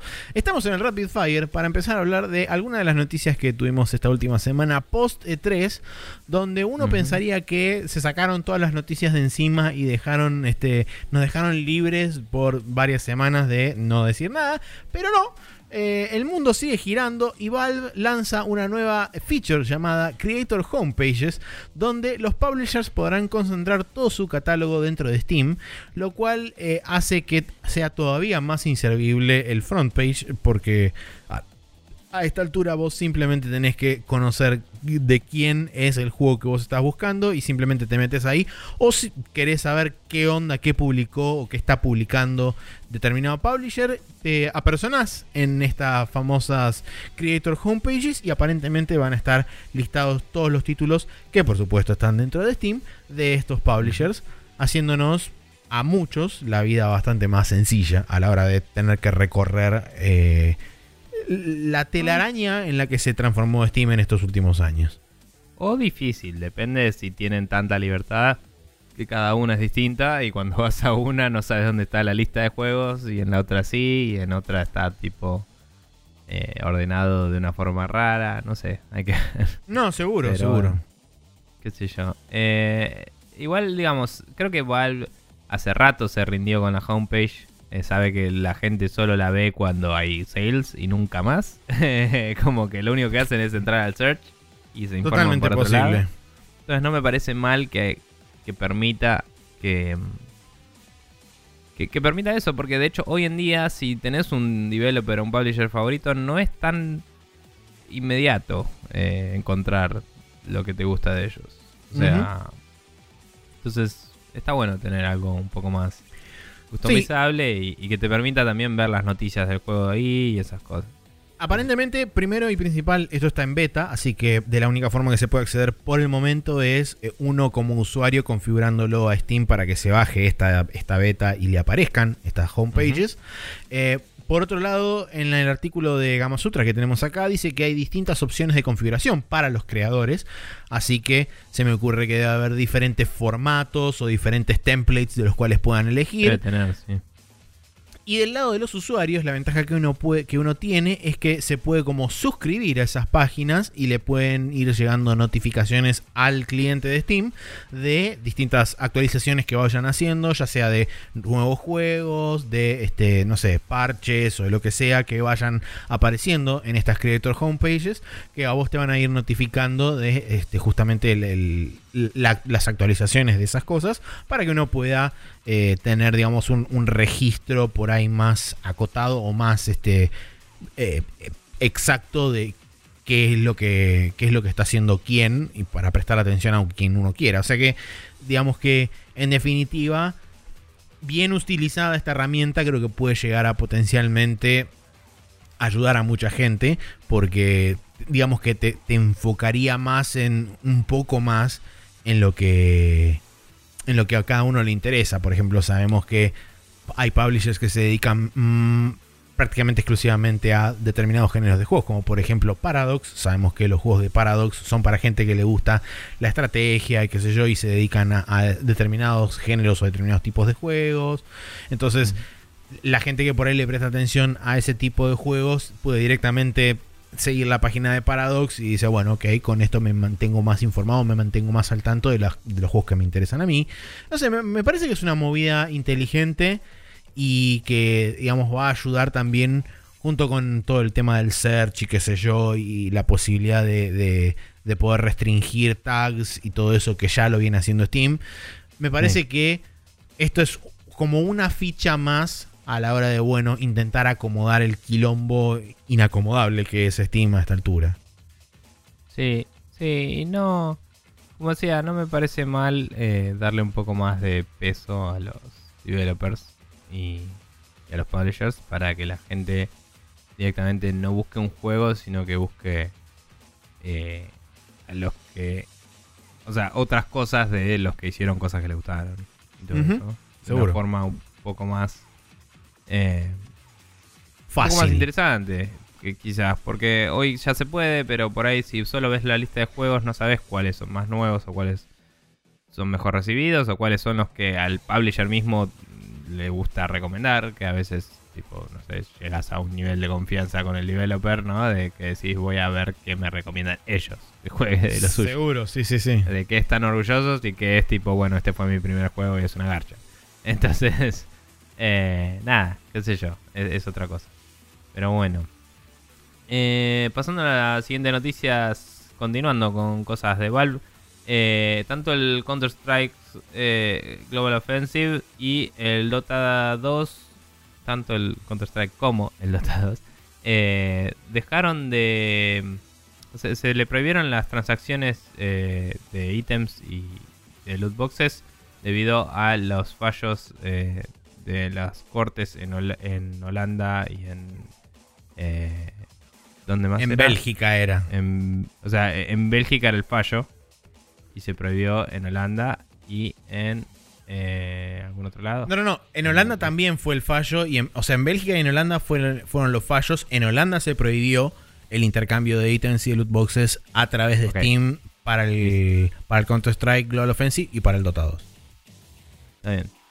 Eh, nada, eh, en su momento pensamos que quizás el hecho de que todo esto fuera eh, por Europa, digamos, influiría un poco más allá, pero considerando que estos países no son súper representantes de la Unión Europea, que digamos, em, quizás no está llegando a, repercutir todavía en, en el resto yo creo que es más cuestión de tiempo que otra cosa, porque es, es, digamos, es rápido todavía esto, la, reacción es bastante rápida, y de hecho me parece que tampoco es la, tampoco es la mejor decisión el hecho de decir, bueno, como no nos dejan hacer esto, directamente cancelamos una feature completa para los juegos que, que lo ofrecen. Y es como, me parece demasiado extremista esa solución.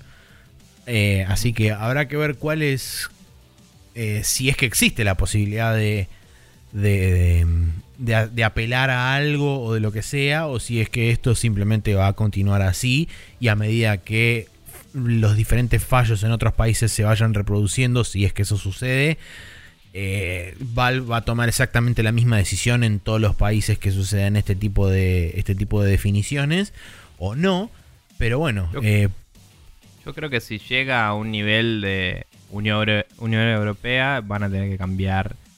No sé si Valve, por ahí Valve solo lo deshabilita, pero digamos, la industria va a cambiar más de lo que ya está cambiando un poco, porque ya, sí. ya está habiendo una, eh, una opinión eh, popular bastante asentada y eh, profesional de no conviene hacer los boxes.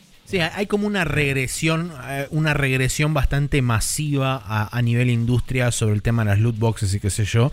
De hecho, lo que estamos viendo hoy en día es que eh, se reemplazó lo que es la loot box por la microtransacción cosmética, básicamente donde a vos te dejan elegir exactamente qué es lo que querés comprar, a qué precio lo querés comprar, obviamente determinado por, eh, por la persona que te brinda ese servicio, pero que vos sabes exactamente qué es lo que compras y a qué precio, eh, y eso digamos eh, se está utilizando en respuesta a lo que pasó con el Battlefront el año pasado, pero bueno, hay que ver si esto, digamos, esa beta sigue creciendo o si después de determinado tiempo la gente es como que entre comillas se olvida de lo que pasó con las loot boxes y se empiezan a reintroducir de vuelta, no sé, habrá que habrá que ver cuál es el cuál es el cambio si es que si es que continúa o si se revierte, pero por el momento es, es esa la situación actual y con respecto a esto sí. particularmente,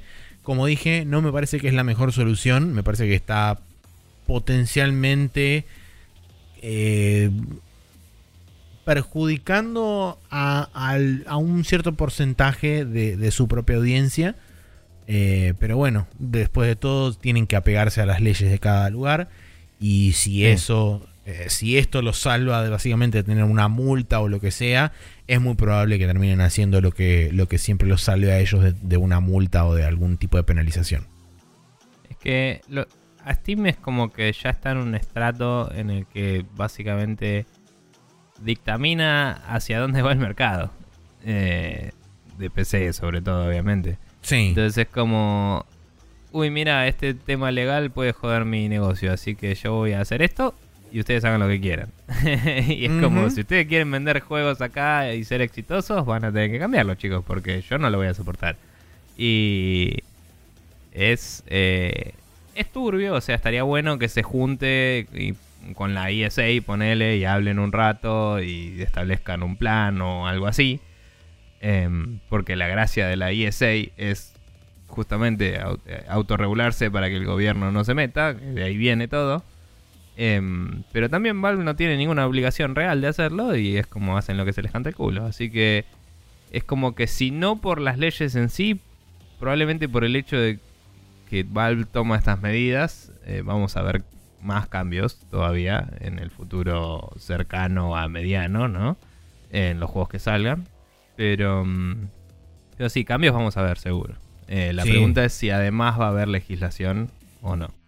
Claro, eh, tal cual. Esa es, esa la, es la, la, gran interrogante. Sí.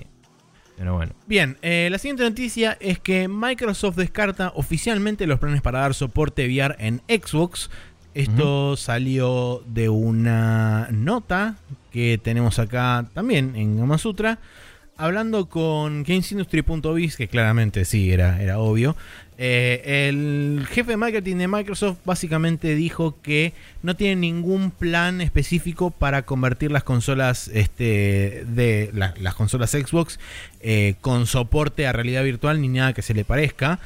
Eh, recordemos que originalmente el año pasado, a principio de año creo que fue, previo a la E3, si no me equivoco, Spence, Phil Spencer había dicho que iban a darle soporte eh, VR a la Xbox Scorpio en su momento, que terminó siendo la Xbox One X, pero que ahora considerando eh, cómo está el mercado actual de VR y cómo está su personalmente su brand de Xbox y, Microsoft y demás, ellos consideran que el VR es más eh, correcto, vamos a decirle, que sea soportado en PC más que en consola por justamente la diferencia de poder gráfico y qué sé yo, y la comodidad que brinda eso a la hora de reducir determinados síntomas que potencialmente se pueden dar, como eh, por ejemplo el tema de la náusea y qué sé yo, con respecto al frame rate y todo eso.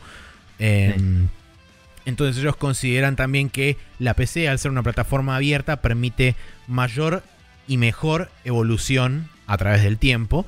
Eh, y además lo permite de forma más rápida, justamente por tener la posibilidad de evolucionar más rápido por ser una plataforma abierta. Entonces, justa, es también otra de las razones que citan para no, no darle soporte a, la Xbox en lo que respecta a VR.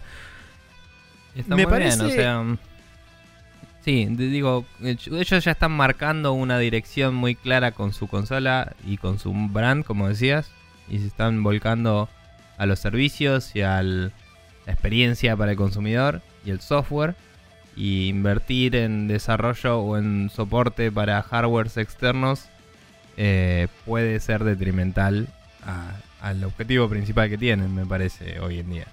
O sea, me parece muy sensato eh, lo que dicen y lo que están haciendo.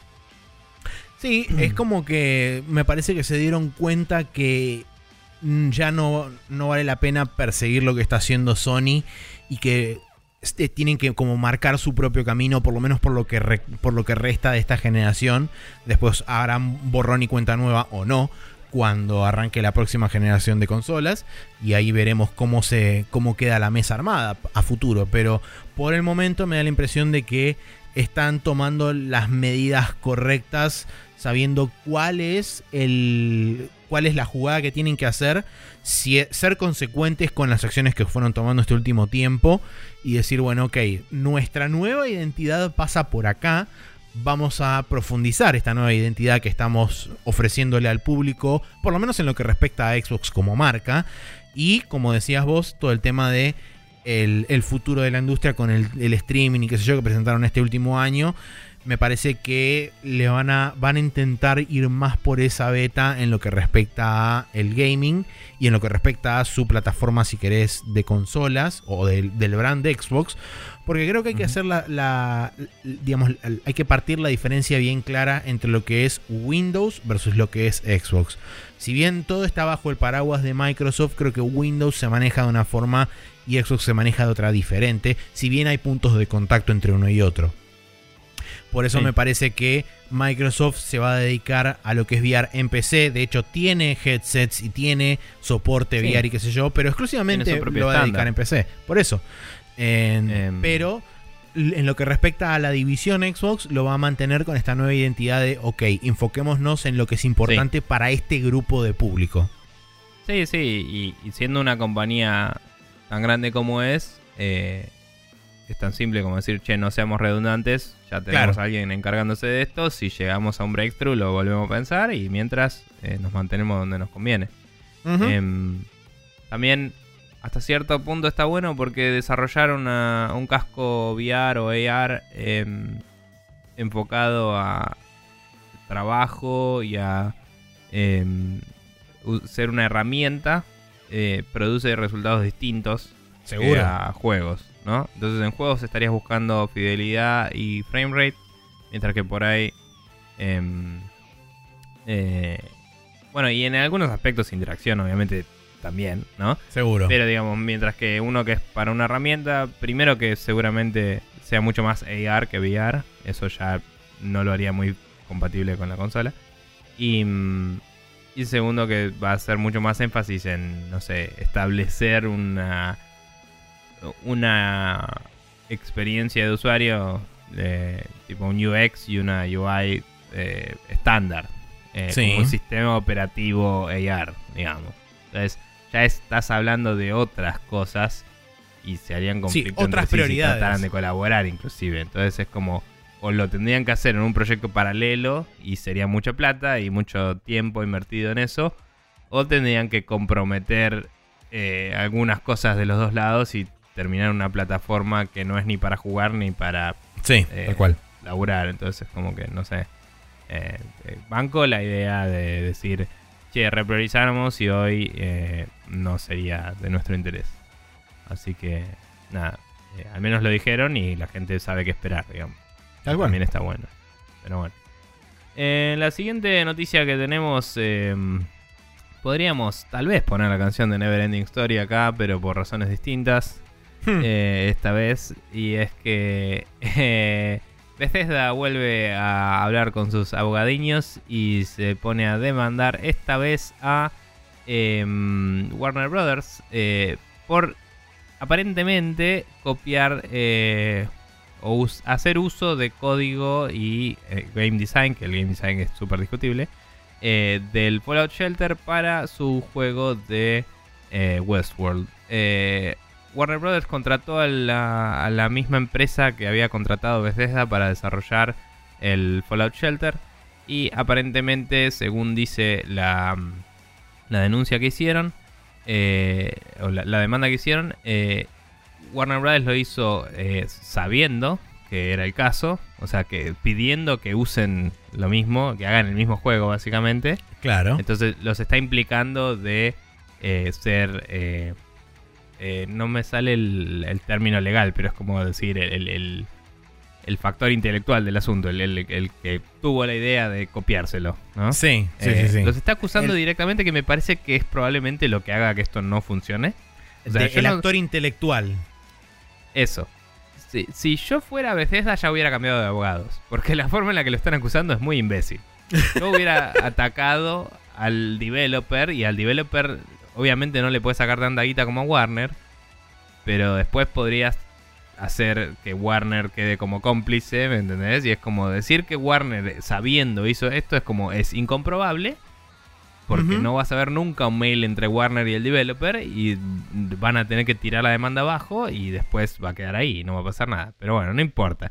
Cuestión que, según reclaman, eh, en el juego se muestra un bug que estaba presente en una versión temprana del Fallout Shelter antes de, de que ellos lo terminaran, digamos, cuando la empresa esta se los entregó el juego. Había un bug en el que la cámara se desenfocaba y como que tomaba foco en, en un sector en particular de la pantalla y está pasando Sí. lo mismo en este juego y por eso deducen, eh, por eso y por ser el mismo developer básicamente, deducen que directamente están usando el mismo código y dicen ese código por contrato nos pertenece a nosotros. Eh, entonces es como que estarían en violación de nuestro contrato con los tipos. eh, y Warner les pidió esto porque yo digo que les pidió esto. Entonces como, bueno, está bien, Bethesda, eh, sí. eh, vamos Sí, a es- volver a hablar con el juez y ver cómo nos va esta vez. Y veremos. Esto es todo Em, medio tirado de los pelos. Coincido en que es medio sospechoso. Sobre todo teniendo Sí, en cuenta obvio. que potencialmente podría ser simplemente un reskin de. Pero digamos, el- el- la posibilidad de eh, la, la- la cantidad de evidencia que no tienen para culpar Ah, no, a sí. Warner Olvídate. y el y el la no me sale en español, pero la, la, la duda razonable, ¿no? De la Ujú. reasonable doubt de tipo, che, no no podés decir eh, sin dudar que Warner pidió esto. em, como que cualquiera, o sea, ¿por qué le dirigís a Warner la demanda? Yo, le, yo de última, si quiero hacer quilombo, le hago mierda al developer, qué sé yo. No, no lo entiendo. Sí, eh, Supongo que tiene quieren plata y es tipo, ya tenés plata, ya tenés. Tenés el Fallout, tenés el Doom. No rompa los huevos, nene. Sí. no sé, no lo entiendo, boludo. Sí, supongo bueno. que debe tener, debe tener más que ver con lo que hablábamos antes del tema de la autoría intelectual, de a quién se le ocurrió la idea de hacer esto y qué sé yo, sumado a que eh, Warner Brothers es el que eh, otorgó el contrato para crear este juego y qué sé yo, bla, bla, bla. Entonces quizás como ge- generador del contrato entre estas dos partes y qué sé yo, por ahí tiene mayor liabilidad que no sé cómo se traduce eso en castellano, pero es liability. Este, Riesgo. eh, sí, Sí. eso. Pero bueno, asumo que debe venir por ese lado. No lo sé porque no soy abogado ni tampoco conozco el derecho yankee que es muy diferente a nuestro derecho.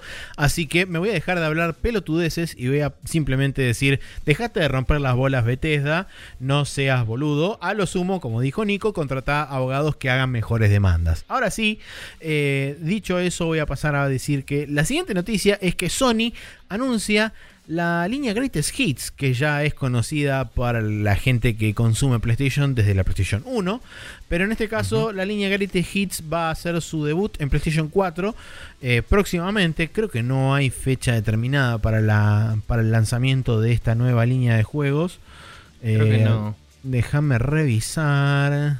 Sí, a partir del 28 de junio en Estados Unidos y Ah, Canadá. sí, sí, sí. Algunos títulos selectos de toda esta primera tirada van a estar disponibles, pero eh, la ventaja es que esta, esta reedición de juegos va a salir 20 dólares y va a venir con la típica caja roja con el loguito de Greatest Hits, eh, o mejor dicho, PlayStation Hits en este caso.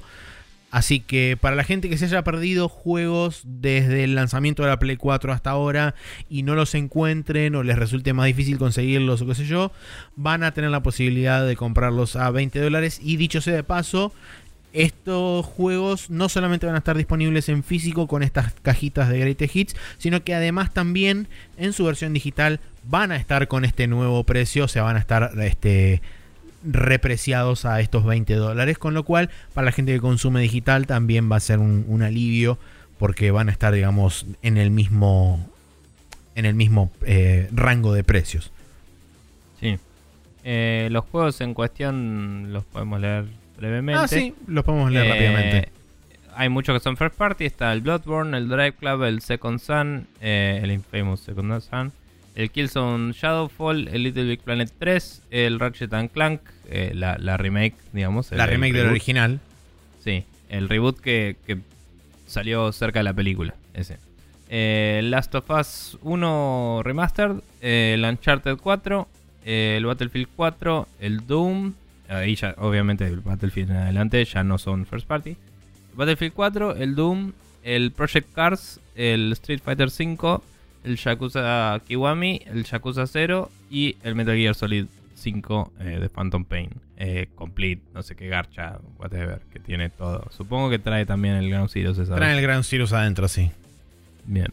Eh, nada, eh, títulos tan populares que, viste, cuando decís, no sé si alguien que tiene una PlayStation no lo jugó todavía, pero bueno. Em, Siempre existe la posibilidad de gente que se compra la Play por primera vez de- hace pocos, pocos semanas o pocos meses y no tuvo acceso al, al catálogo temprano de, de- de Sí. la consola. Y bueno, en ese caso me parece que es una más que válida, más que válida razón para relanzar todo esto y que tenga la posibilidad de conseguir estos juegos. Sí, sí debo decir como... O sea, a nivel numeritos entiendo estos juegos. A nivel jugador eh, es como que te das cuenta de que la mayoría de lo de Sony es bastante bla. O sea... No, no la mayoría, pero... Little Big Planet 3, el Killzone, el Second Sun, el Drive Club. Eh, Son juegos relativamente de lanzamiento. Sí, sí. Pero eh, cambiaría de lanzamiento por decepcionantes. clasificación. No sé. Sí. Pero, bueno, También en, el, en el mismo en el mismo coso tenés está bien que a nosotros nos chupa un huevo, pero tenés The Last of Us y Uncharted 4, es como Sí, el Uncharted 4 eh, lo banco. Tipo, es un buen juego. Bloodborne no es para todos, pero para quienes les gusta está bueno. Eh, y nada. Sí, qué sé yo. No sé, me digo... eh, no me parece que haya sido tan fuerte como cuando salió el Greatest Hits de Play 3, digo. Por así decirlo. igualmente se van a ir agregando conforme pase el tiempo, ¿no? Seguro, sí, sí, sí. Pero digo, no es un lineup súper fuerte, es lo que estoy diciendo. Ah, sí, Em, puede ser. O sea, podrían haber haberse copado y meter algo un poco más nuevo, capaz. No sé si tienen mucho más nuevo realmente. Ahora que lo pienso. Técnicamente Yakuza 0 y Kiwami salieron el año pasado en Occidente, son Sí. relativamente nuevos. Sí, sí. Es- Pero esos- también conocemos cuál es el pasado de esos juegos que son súper de nicho y qué sé yo. Entonces hacen tres copias para que lo compre la gente. Y, Sí, y después lo tienen que hacer una, una reedición. Pero bien. Lo que sea. Eso. Eh, Veremos cuántos salen cuando lleguen acá. Pero bueno. Eh, bien, eh, continuando, tenemos eh, una noticia de que John Smedley, Smedley, no sé cómo se lee, el ex CEO de Daybreak Game Company, también conocido como la que hizo PlanetSide 2 y H1C1, comentó acerca de la razón aparente detrás de la negativa de Sony em, de abrir la PlayStation Network a otras redes y hacer el crossplay posible. ¿no? Este tipo fue empleado de Sony anteriormente y comenta, básicamente, podría resumirse a eso el título. Em, pero bueno, el tipo dice que básicamente la excusa oficial cuando él trabajaba ahí adentro era plata. Eh, vos como Sony no querés que alguien gaste plata en otro store y pueda beneficiarse de eso en el tuyo, en, tu plataforma. Si vos launchás eh, Fortnite y tenés ítems que compraste en otra plataforma, significa que hubo plata gastada en el juego que vos tenés disponible y para el cual vos estás poniendo servidores en el cual juega la gente y esa plata no te vino a vos. Eh, desde ese punto de vista puramente económico capitalista es 100% entendible. Eh, también cuando las otras dos empresas eh, que te compiten no toman esa posición, quedas como el Garca. Eso sí, como funciona. Sí. Em, también hay, hay una segunda sublectura de esto con respecto al tema del progreso, particularmente en Fortnite, que es un tema aparte, pero dale. igual, una cosita más, cabe destacar que eh, hace mucho que Sony dejó de tener gratis el multiplayer cuando salió la PlayStation 4. Entonces, el Webbox Servers to Maintain no es una excusa. es como vos la plata la estás haciendo teniendo suscriptores a PlayStation Plus. Digamos. Eh, que yo sepa al menos. O sea, hay que ver el caso de Fortnite. Hay juegos que no necesitan PlayStation Plus para. Creo que Fortnite es uno de esos. Bueno, capaz es. Eh, quedaría mal ante la gente decir. Eh, necesitas PlayStation Plus pero te dejo jugar con quien quieras. Eh, ahora, o sea, retroactivamente cambiarlo, pero quizás esa era la solución, no hacer que sea un juego por afuera si querés plata por él. Eh, Fortnite no requiere ningún tipo de servicio propietario de las plataformas, ni Xbox Gold, ni Nintendo Switch Online, ni PlayStation Plus. Bueno, entonces sigue quedando como el garca, pero bueno. Em, lo que digo es, ponele que sí lo hubiera necesitado, ¿no? Estar en PlayStation Plus. Eh, en el momento en el que pusiste Fortnite en tu consola, te haces un montón de guita de gente que no estaba en Plus por ahí y se mete a jugar Fortnite. Eh, posiblemente. Eh, entonces, la verdad es que capaz tenías que haber ido por ese lado, como proveedor de servicio. no sé. Yo, como dije antes, para mí pasa, o sea, entiendo completamente el tema de eh, de, como decías vos, visto desde un punto de vista intrínsecamente desde el negocio, entiendo que vos no te estás quedando con esa tajada que se gasta en otro store. Pero lo que principal, o sea, el hincapié de la gente está puesto particularmente en el progreso de la cuenta. Entonces, vos estás directamente anulando una cuenta completa, no es que le estás impidiendo gastar plata. Por ejemplo, pongamos un caso. Sería mucho más lógico decir, ok, sí, yo te permito seguir jugando con tu cuenta, pero todo lo que compres en PlayStation Network es exclusivo de uso en PlayStation Network. Y todo lo que compres en el Xbox Store, que hagan lo que quieran ellos. Pero lo que compres en PlayStation Network solamente lo vas a poder usar desde PlayStation Network. Y nada de lo que tengas comprado en tu cuenta en otros stores lo vas a poder utilizar en PlayStation. Eso es, me parece mucho más lógico y que el, progreso que vos hagas en esa cuenta, eso sí, no hay ningún problema. Lo podés este, traspasar. Ni siquiera te estoy diciendo crossplay, te estoy diciendo pasar el progreso de, utilizar una red a la otra. O sea que la cuenta no esté totalmente encerrada dentro de eh, lo que es el ecosistema de PlayStation, como está eh, actualmente pasando.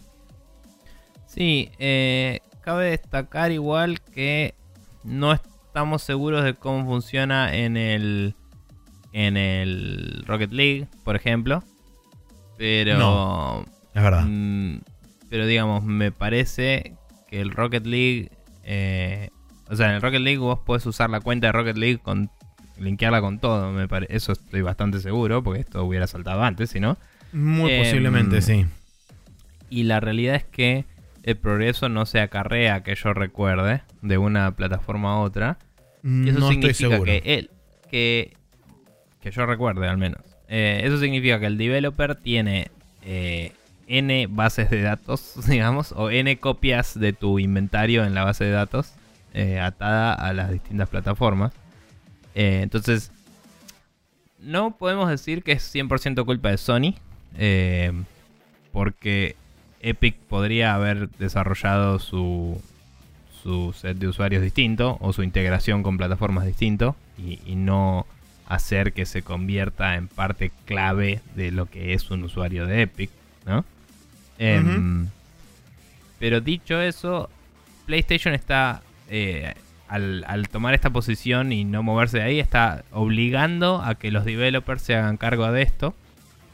Cuando, eh, digamos, ellos les cobran la licencia a los developers por vender el juego, cobran un servicio online por mantener los servidores y todo, es como que les estás diciendo, che, vas a tener que hacer otra base de datos. O, o vas a tener que modificar la tuya para que soporte esto, porque yo no voy a permitir esto. Y me parece bastante choto. O sea, Seguro. eh, ni, si- eh, ni siquiera te estoy hablando de lo que estábamos hablando del conflicto al usuario, ¿no? Te estoy hablando de yo como persona que hace juegos, mm, quiero publicar en tu consola y vos me das un soporte de mierda. Eh, y, me restringís de una forma en la que nadie más me restringe. Y lo considero una mierda. Eh, siguen como subidos al caballito de somos la consola que va ganando, me parece. Y, y no están cediendo a cosas que son, no te digo lógicas o que tienen que pasar o lo que sea, pero es como, a ver, la competencia lo está haciendo, vas a tener que hacer algo al respecto. Y no lo hacen. Y no comentan y es medio complicado. Yo, yo Eh. creo que lo que te decía justamente antes de, de arrancar, para mí eh, están capitalizando en el negocio a costa de perder imagen pública, cosa que Sí. están para mí haciendo bastante de forma, de forma bastante rápida en lo que va de este, de este año. Y desde que empezó básicamente todo este tema de, eh, de ver a ver cómo era el tema de Cross Network Play y todo eso, que lo empezó a mencionar creo que en Microsoft el año pasado, o antes inclusive, la verdad que ahora no me acuerdo cuándo fue que empezó. Pero desde ese punto siempre la tesitura de Sony fue constantemente negativa. Primero fue Sí. bastante más político a la hora de hablar y decir, no, vamos a ver, no estamos seguros, es una discusión, digamos, este, en, curso, es una discusión abierta, todavía no hay nada definido, qué sé yo, y cada vez se fue cerrando potencialmente más. Me parece que hubo también pobres elecciones a la hora de mandar gente a hablar frente a micrófono y que le preguntaran ciertas cosas que no estaban por ahí del todo alineados con la, la bajada de línea a nivel corporativo que estaba dando Sony en ese momento. De hecho, se menciona en la nota acá de Eurogamer cuando Jim Ryan básicamente dijo, no, la verdad que no, no, no, no vamos a hacer nada de eso porque no nos conviene y bla, bla, bla. Em, y a partir de ese momento es como que la línea se puso, la línea de Sony se puso mucho más dura al respecto, inclusive se puso mucho más evasivo con respecto a toda esta posición. Y me parece Sí. que esto le va a terminar jugando en contra indefectiblemente a futuro, porque si bien hoy en día es el que tiene el liderazgo a nivel consolas y tiene, ponele que 80 millones este, en el mercado, cuando, cuando arranque la próxima generación, volvemos todos a foja cero y ahí arranca de vuelta la carrera y hay que ver a ver quién vuelve a apostar por Sony nuevamente. Por supuesto que siempre o vas a tener los cabezas de tacho que van a ir por Xbox, sea lo que haga, y por, eh, por Sony, sea lo que haga. Pero la gente Sí. que queda en el- atrapada en el medio que- y que tiene posibilidad de pensar dos segundos antes de hacer la elección, probablemente lo considere más de una vez a la hora de decir, che, mira, si la gente, si mis amigos se compran otra consola que yo no tengo, pero yo tengo la posibilidad de jugar independientemente de la consola con ellos a través de internet, esa consola me va a tirar más que la otra. Es tan simple Sí. como eso. Ah, o sea, digamos, lo hemos discutido anteriormente, pero el tema principal de Sony ahora es que ellos se están enfocando 100% en que tenemos los juegos que la gente quiere y no están dando un buen servicio al consumidor y evidentemente tampoco al developer. Em, y como decías, eso eventualmente te juega en contra. Quizás no a nivel ventas ahora, porque el común de la gente todavía no le impacta eso. Pero si de golpe los developers empiezan a aliarse más con Microsoft o con Nintendo, eh, ya empiezas a tener menos soporte de third parties. Que no digo que no lo tenga, pero eh, en la E3 se mostraron como los que estamos hablando de los exclusivos, mientras que Xbox obviamente agarró y dijo, vengan todos, anuncien sus juegos conmigo, vamos los pibes. Y, como que eso afecta a la opinión pública un poco, ¿no? Em, y, y no sé, capaz como desarrollador third party decís, bueno, Microsoft me banca más que Sony o lo que sea, ¿viste? Es como que estoy extrapolando, pero digo, eh, las decisiones que está tomando son muy, eh, como decías, en favor a su bolsillo. Y, y eso eventualmente va a impactar tu imagen con el público final. Ahora solo con la gente que eh, lo ve de cerca o, o que está atenta como nosotros. Sí, yo creo que si hay una voluntad de cambio, este es el momento en el que va a ocurrir. Porque Fortnite es como justamente hemos escuchado en varios podcasts. Fortnite hoy es el juego más grande del mundo. Entonces, si hay alguien que puede, digamos, iniciar el, el movimiento para que esto determina, en definitiva cambie en algún momento a futuro, es Fortnite y es este el momento. Pero bueno, Sí. habrá que ver si el empuje detrás de, eh, detrás de esto es lo suficientemente grande como para hacer que, por presión popular, si no es otra cosa, Sony termine revirtiendo, este, revirtiendo su posición. Pero bueno, habrá que ver qué pasa en el resto del año, básicamente. Lo, lo único que me pregunto yo, que no, no leí al respecto, habría que ver si hay algún newsletter, un algo de un blog post de Epic, es qué van a hacer ellos para la Sería gente que interesante. quiere tener una sola cuenta. Porque si yo si yo hubiera tenido ese problema, que no lo tengo, eh, de, de tener la cuenta atada a PlayStation y no poder usarla en la Switch o en otro lado, em, que, que la verdad podría haberlo tenido, porque yo tengo una cuenta de Epic por probar cosas de Unreal Engine y no la había atado a mi cuenta de PlayStation de pedo, porque el botón de atar las cuentas está ahí y, y yo me gusta Claro. hacer cosas de esas. Digo, me gusta loguearme en lugares, chicos, no sé. pero, pero digo, hoy la tengo atada a mi cuenta de Xbox y a la de Switch. eh, y, y a la de algo más, eh, no me acuerdo. Y es como, digo, si, si yo quiero loguearme y no puedo, y tengo que crear otra cuenta, y tengo un mail, porque soy una persona normal y tengo un solo mail, y me trato de crear una cuenta y me dice, no, ese mail ya está tomado. Es como, dale, o sea, para el usuario final es una patada en los huevos, no es una molestia menor. Claro, Eh, seguro. Estoy hablando de la cuenta, ni siquiera te estoy hablando del Fortnite, que también, si es tu juego favorito en la vida, debe ser una doble patada en los huevos. Pero bueno, Seguro. Eh, nada, eh, o sea, está forzando Sony a una situación incómoda entre el desarrollador y sus jugadores. Eso es a lo que iba con todo lo que decía antes, que es como mínimo es eh, bastante choto. Eh, si sos un proveedor de servicios, provee los conchudos servicios. Pero bueno. Así es. Bien. Bueno. Eh, así hemos, eh, damos por finalizado el Rapid Fire, pero antes la cámara me va a acompañar y va a hacer un paneo hacia la derecha y hacia Pero arriba. La cámara está fija, te estoy viendo ahí. Bueno, Estás la cámara se va hacia la derecha y hacia arriba, así, para Ahora allá. sí. Oh, ¡Eh! giró, mirá. Este, pero bueno, como decía, la cámara gira hacia la derecha y hacia arriba y podemos ver la figura fulgurante del héroe de grandes y niños acercándose estrepitosamente hacia el suelo, depositándose brevemente sobre el piso y acercándose con brazos abiertos, cual recibiéndonos en una nueva edición de Especulandia, donde nadie deporte y por el murmur. En esta ocasión tenemos dos noticias que hacen las este, delicias, quizás, de grandes y chicos con respecto a la especulación misma y el humo que se manifiesta. ¿Por qué? Primero tenemos que PlayStation Now empezaría a ofrecer la posibilidad de descargar juegos a PlayStation 4. Esto se desprende de un screenshot que sacó una persona con su celular desde un menú, eh, el menú de overlay que aparece usualmente cuando uno eh, pone pausa en un juego de PlayStation Now, que recordemos PlayStation Now es, el, vicio, es el servicio de streaming que da la posibilidad de jugar juegos de PlayStation 2, 3 y 4 en la PlayStation 4 a través de la internet. Eh, aparentemente en ese menú aparece una, una nueva opción que es Download Game. Eh, lo cual abajo en una leyenda eh, explica que apretando ese botón se va a revertir el juego a la pantalla digamos que sería de principal del juego o sea fuera de lo que es el juego y va a iniciar la descarga eh, mucha gente estaba cuestionando si esto iba a ser exclusivo para los juegos de PlayStation 4, porque sería lo más lógico que vos te bajaras la versión digital de ese juego y lo pudieras jugar localmente a través del sistema de PlayStation Now. Pero Lo curioso es que esta, esta captura fue sacada del Alpha Protocol, que es un juego que está en PlayStation 3. Entonces, a uno lo, lo, lo, digamos, medio como que lo insta a pensar que potencialmente podrían estar hablando de emulación local de PlayStation 3 en una PlayStation 4. No lo sabemos, no, por supuesto no hay comentario oficial de Sony al respecto, no, no hay nada que se le parezca, pero el hecho de que esté presente en juegos de PlayStation 3 por el momento no es en todos, sino que son algunos juegos que, en los que está presente, en otros no. En los de PlayStation 4 aparentemente está en todos.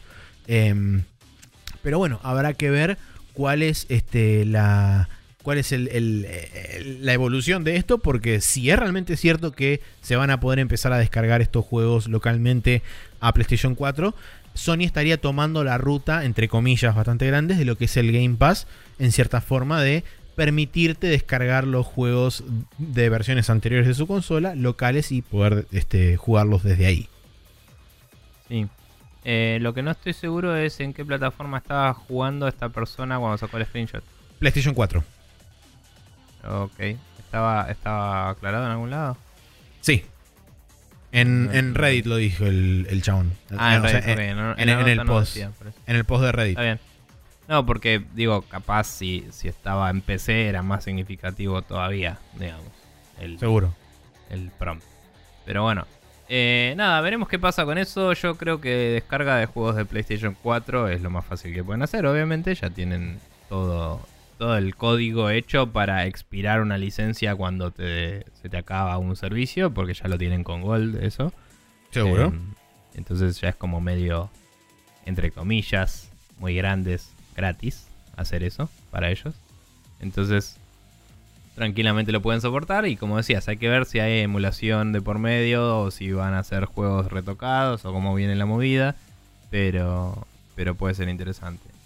Em, pasando a la siguiente especulandeada, eh, tenemos que según el perfil de LinkedIn de un empleado de Rockstar, eh, él estuvo elaborando en Red Dead Redemption 2 para PlayStation 4, Xbox One y PC. Así es como tenía listado eh, su, su eh, currículum, el chabón, Exacto. digamos. Eh, y al ratito, tipo, no sé, 5 segundos después. Cuando saltó la ficha, básicamente. sí, de golpe solo decía PlayStation 4 y Xbox One. Esto viene de BG247, un sitio de, de juegos que suele comentar bastante rumores, digamos. Sí, em, PC Gamer lo reportó, Eurogamer también, lo han reportado varios otros este, outlets eh, a la hora de, mostrar el screenshot. Pero sí, el, que primero se hizo eco de esto fue BG247. Sí. Eh, la nota no menciona el nombre del chabón, pero podemos asumir que mínimo lo cagaron a pedos un toque. Sí, asumo yo que em. por cuestiones de que potencialmente no pierda su trabajo y lo rajen a patadas en el culo de Rockstar, este, me imagino yo que deben haber mantenido el anonimato justamente por eso. Sí, bastante. Eh, pero bueno, nada, veremos qué sucede con eso. Obviamente por ahora no está anunciado para nada el juego para PC y a pesar de la, la eh, falta de una versión de PC de el Red Dead Redemption, no podemos descartar que lo hagan con el 2, dado que eh, las consolas actuales son mucho más similares a nivel hardware a lo que es una PC. Seguro. Y eh, que lo han hecho con todos los juegos posteriores al Red Dead Redemption eh, desde entonces y con todos los juegos anteriores también. Así que no tiene mucho sentido. Sí, particularmente si no por otra cosa, por el absurdo éxito que tuvo GTA V, principalmente el online en PC. Eh, dado que justamente eso fue lo que impulsó a que el juego ya esté cerca de los 100 millones de copias vendidas, una ridiculez absoluta. Este, Pero bueno, yo, digamos, por ese lado yo me inclino a pensar que si no se hace, digamos, el anuncio ahora inmediatamente, eh, una vez salido el juego para esas plataformas, para mí dentro de uno o dos meses se va a anunciar la versión de PC que va a salir un año después probablemente, como sucedió con el GTA V. En definitiva, el GTA V salió originalmente en PlayStation 3 y Xbox 360, después terminó saliendo en PC y después terminó saliendo de nuevo en PlayStation 4 y en Xbox One, o creo que fue al revés. Primero en Xbox One y Play 4 y después salió en PC por último. No me... No me acuerdo. Ese fue lo último del GTA V. Ok, entonces salió en Play Sí. 3 360, después en Play 4 y Xbox One y finalmente terminó saliendo eh, en PC. Sí. Así Y que por eso no no me, me lo compré en PC, porque me lo compré en Play 4 en su momento. Mm, Sí, no me, no me extrañaría que terminara saliendo en, en PC eventualmente después de uno o quizás un año y medio, porque recordemos que la versión de PC del GTA V traía un montón de opciones gráficas exclusivas para la, o sea, estaba realmente creado para la PC, además de que incluía la versión en eh, la perspectiva en primera persona y algunos agregados extra y qué sé yo. Entonces no me extrañaría que también empezaran a laburar una versión exclusiva de PC con todo lo que tuvo el GTA V una vez que terminen con las versiones de consola. Pero bueno, habrá que ver si eso termina siendo verdad o no. Para el calendario de esta semana tenemos que el martes 26 de junio sale The Blob Remastered para PlayStation, eh, para PlayStation Switch. No, para Nintendo Switch. Eh, Bien. Eso es otra línea temporal donde eh, Nintendo, Nintendo, nunca traicionó a. Sony. Exactamente. Eh, el Hunting Simulator para Switch. El Luminous Remastered para Windows, Switch, PlayStation 4 y Xbox One. El Nier Automata Become as Gods Edition para Xbox One. El The Awesome Adventures of Captain Spirit, episodio 1, que recuerden que es gratis para Windows, Xbox One y PlayStation 4. Y el Is 8 Lacrimosa of Dana para Nintendo Switch. El jueves 28 de junio tenemos el MotoGP 18 para Nintendo Switch. Y el viernes 29 tenemos el Crash Bandicoot Insane Trilogy para Windows, Switch y Xbox One. El The Crew 2 para Windows, PlayStation 4 y Xbox One, que puse Xbox O, pero era Xbox One ahí. Eh, Está bien. el Psicodélica of the Ashen Hawk para PlayStation Vita, Bueno. que no tengo, seguro que es Japón, así que Sí. es muy probable. Y el Wolfenstein 2 de New Colossus para Nintendo Switch. Bien. No hay nada más que decir. Sí, dicho todo eso, nos vamos a ir a la última sección de este programa, que como siempre es el Special Move.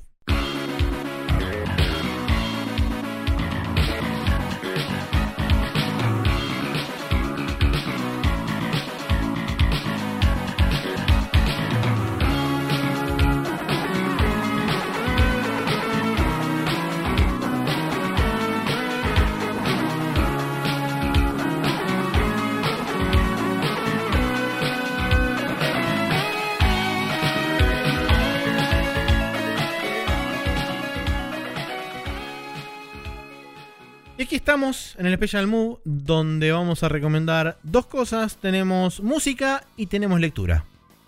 Bien.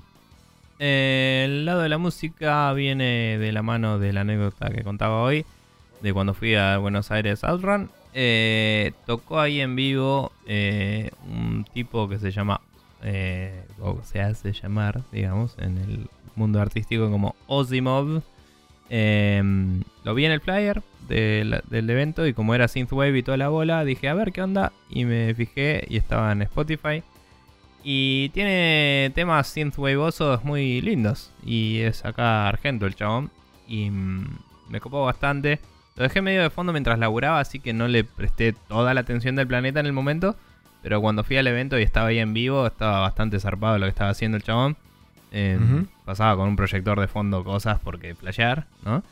Y, y en un momento escucho como, como una tonalidad, ¿no? Unas notas eh, de sintetizador muy familiares y miro así, digo, esto es como en Twin Peaks. Y miro y estaba tipo Twin Peaks en la pantalla, ¿no? Estaba pasando cosas de Twin Peaks y el chabón estaba tocando como una especie de medley de temas de Twin Peaks, así todo re loco. Em, y, y nada, era muy evocativo y loco, ¿no? Para la gente que, lo haya visto y le haya gustado. Em, y me acordé que eh, cuando vi los títulos de los temas, eh, había uno que se llamaba The Owls Are Not What They Seem, que era una frase que decían siempre en Twin Peaks, y dije, ah, claro, debe ser ese tema. Em, y nada, es muy zarpado. Eh, y, y nada, el, el chabón tocó altas cosas y estuvo muy bueno. Y lo recomiendo escuchar en Spotify. Eh, se escribe como Asimov, pero con O y Z. Osimov. Em, así que nada, eso. Eh, creo que te Bueno. puede gustar. Y no sé si querés pasar algo al final del capítulo. Vos te fijarás si querés. Me fijaré y que veremos qué sucede al respecto. Eh, con respecto al tema de lectura, hace relativamente poco salió el primer volumen de la Devilman The Complete Collection, que es justamente dos tomos enormes de que, van a terminar saliendo. Eh, creo que a fin de este año va a salir el segundo tomo, o sea que ahí va a estar completa la colección, pero es todo Devilman, la versión original mechada con la secuela de Devilman que eh, esto fue algo que me sorprendió. O sea, está metido Devilman y Devilman The Return, que es la, digamos lo que sería la segunda parte. Que es un toque más flashero y tiene algunas cosas que el, fandom, digamos, de Devilman no comparte del todo. Creo recordar que son cosas que fueron arregladas después en la reedición de Devilman de 2004, que no sé si este libro es, es eso o es simplemente la versión original más la secuela. Pero bueno, eh, porque todavía no lo leí, simplemente lo ojeé por arriba. Pero ya lo había, ya le había leído la versión original del 72 o 71 de Devilman en su momento. Eh, pero no había leído las secuelas. Así que Devilman The Complete Collection de Seven Seas es la editorial. Se puede conseguir en inglés por ahora nada más, eh, pedido desde afuera. Book Depository suele, suele ofrecerlo ahí y relativamente seguido tienen descuentos. Eh, que pueden este, disfrutar para pedirlo por ahí. Eh, no sé si va a estar eventualmente disponible en otros lados. Ojalá que sí, para la gente que lo quiere leer este, en castellano o en, otro, o en otros idiomas también. Ojalá. Pero en principio, súper recomendable. Personalmente, Devilman es junto con Massinger las dos cosas favoritas mías de, de Onagai. Eh, por dos, digamos, dos cosas totalmente diferentes, uno por una cosa, otro por la otra, pero eh, son realmente las dos cosas geniales que tiene Gonagai y además son como muy representativas de él. Una es tipo ultraviolencia, oscuridad, apocalipsis y la humanidad se va a destruir. Que viene bastante a consecuencia con los que, tiempo que estamos viviendo este último, estos últimos, últimos años. Y el otro es delirio, mecas, super fuerza, este futuro super tecnológico y qué sé yo. Que también tiene como su, este, su appeal, si querés. Así que puntualmente les recomiendo eso. Devilman The Complete Collection, volumen 1 de Seven Seas. Bien, eh, la verdad que vi, las fotos que subiste y se ve hermoso, así que lo voy a tratar de pedir probablemente. Eh, para todos ustedes, gente, si quieren suscribirse a nuestro podcast y no lo han hecho todavía, pueden hacerlo entrando en, en, iTunes, por ejemplo, y buscando Sprecher News. O si no, pueden directamente copiar la URL sprechernews.com barra podcast eh, y pegarla en su gestor de RCS o podcast favorito y recibirnos ahí todos los días, lunes a la noche, martes a la madrugada, depende de situaciones cósmicas y alineaciones eh, astronómicas. Eh, y nada, eh, ahí pueden seguir nuestros capítulos y también recuerden seguirnos en Twitter y en Facebook y todas esas cosas em, que ya hemos mencionado al principio. Y si quieren ver, tenemos muchos videos subidos a YouTube en Expression News TV, que era nuestra cuenta de YouTube más eh, popular, porque tuvimos otra anterior, de hecho. pero, pero nada, la verdad es que está ahí como archivo, más que nada, en este momento. Y por último, hablando de archivos, sí, me estaba olvidando que tenemos en nuestros podcasts, están todos hosteados en archive.org, así que si quieren pueden ir ahí. Y están todos disponibles, aunque si se suscriben al feed están todos ahí también. Así que hagan lo que les plazca, chicos. Em, eso es todo por mi parte. Eh, creo que voy a ir a almorzar, que después a la tarde vienen los pibes a jugar juegos de mesa y esas cosas que a Maxi no le gustan. Eh, y nada, vos tenés que editar, así que te dejo tranqui. Sí, así es. así que yo procedo a velozmente despedirme y les digo que nos veremos la semana que viene. Eh, cuídense, pásenla bonito, tengan cuidado cuando salen. Este, antes de descender, mire hacia atrás, como dice la puerta del colectivo y todo eso. Eh, y eso, nos vemos la próxima.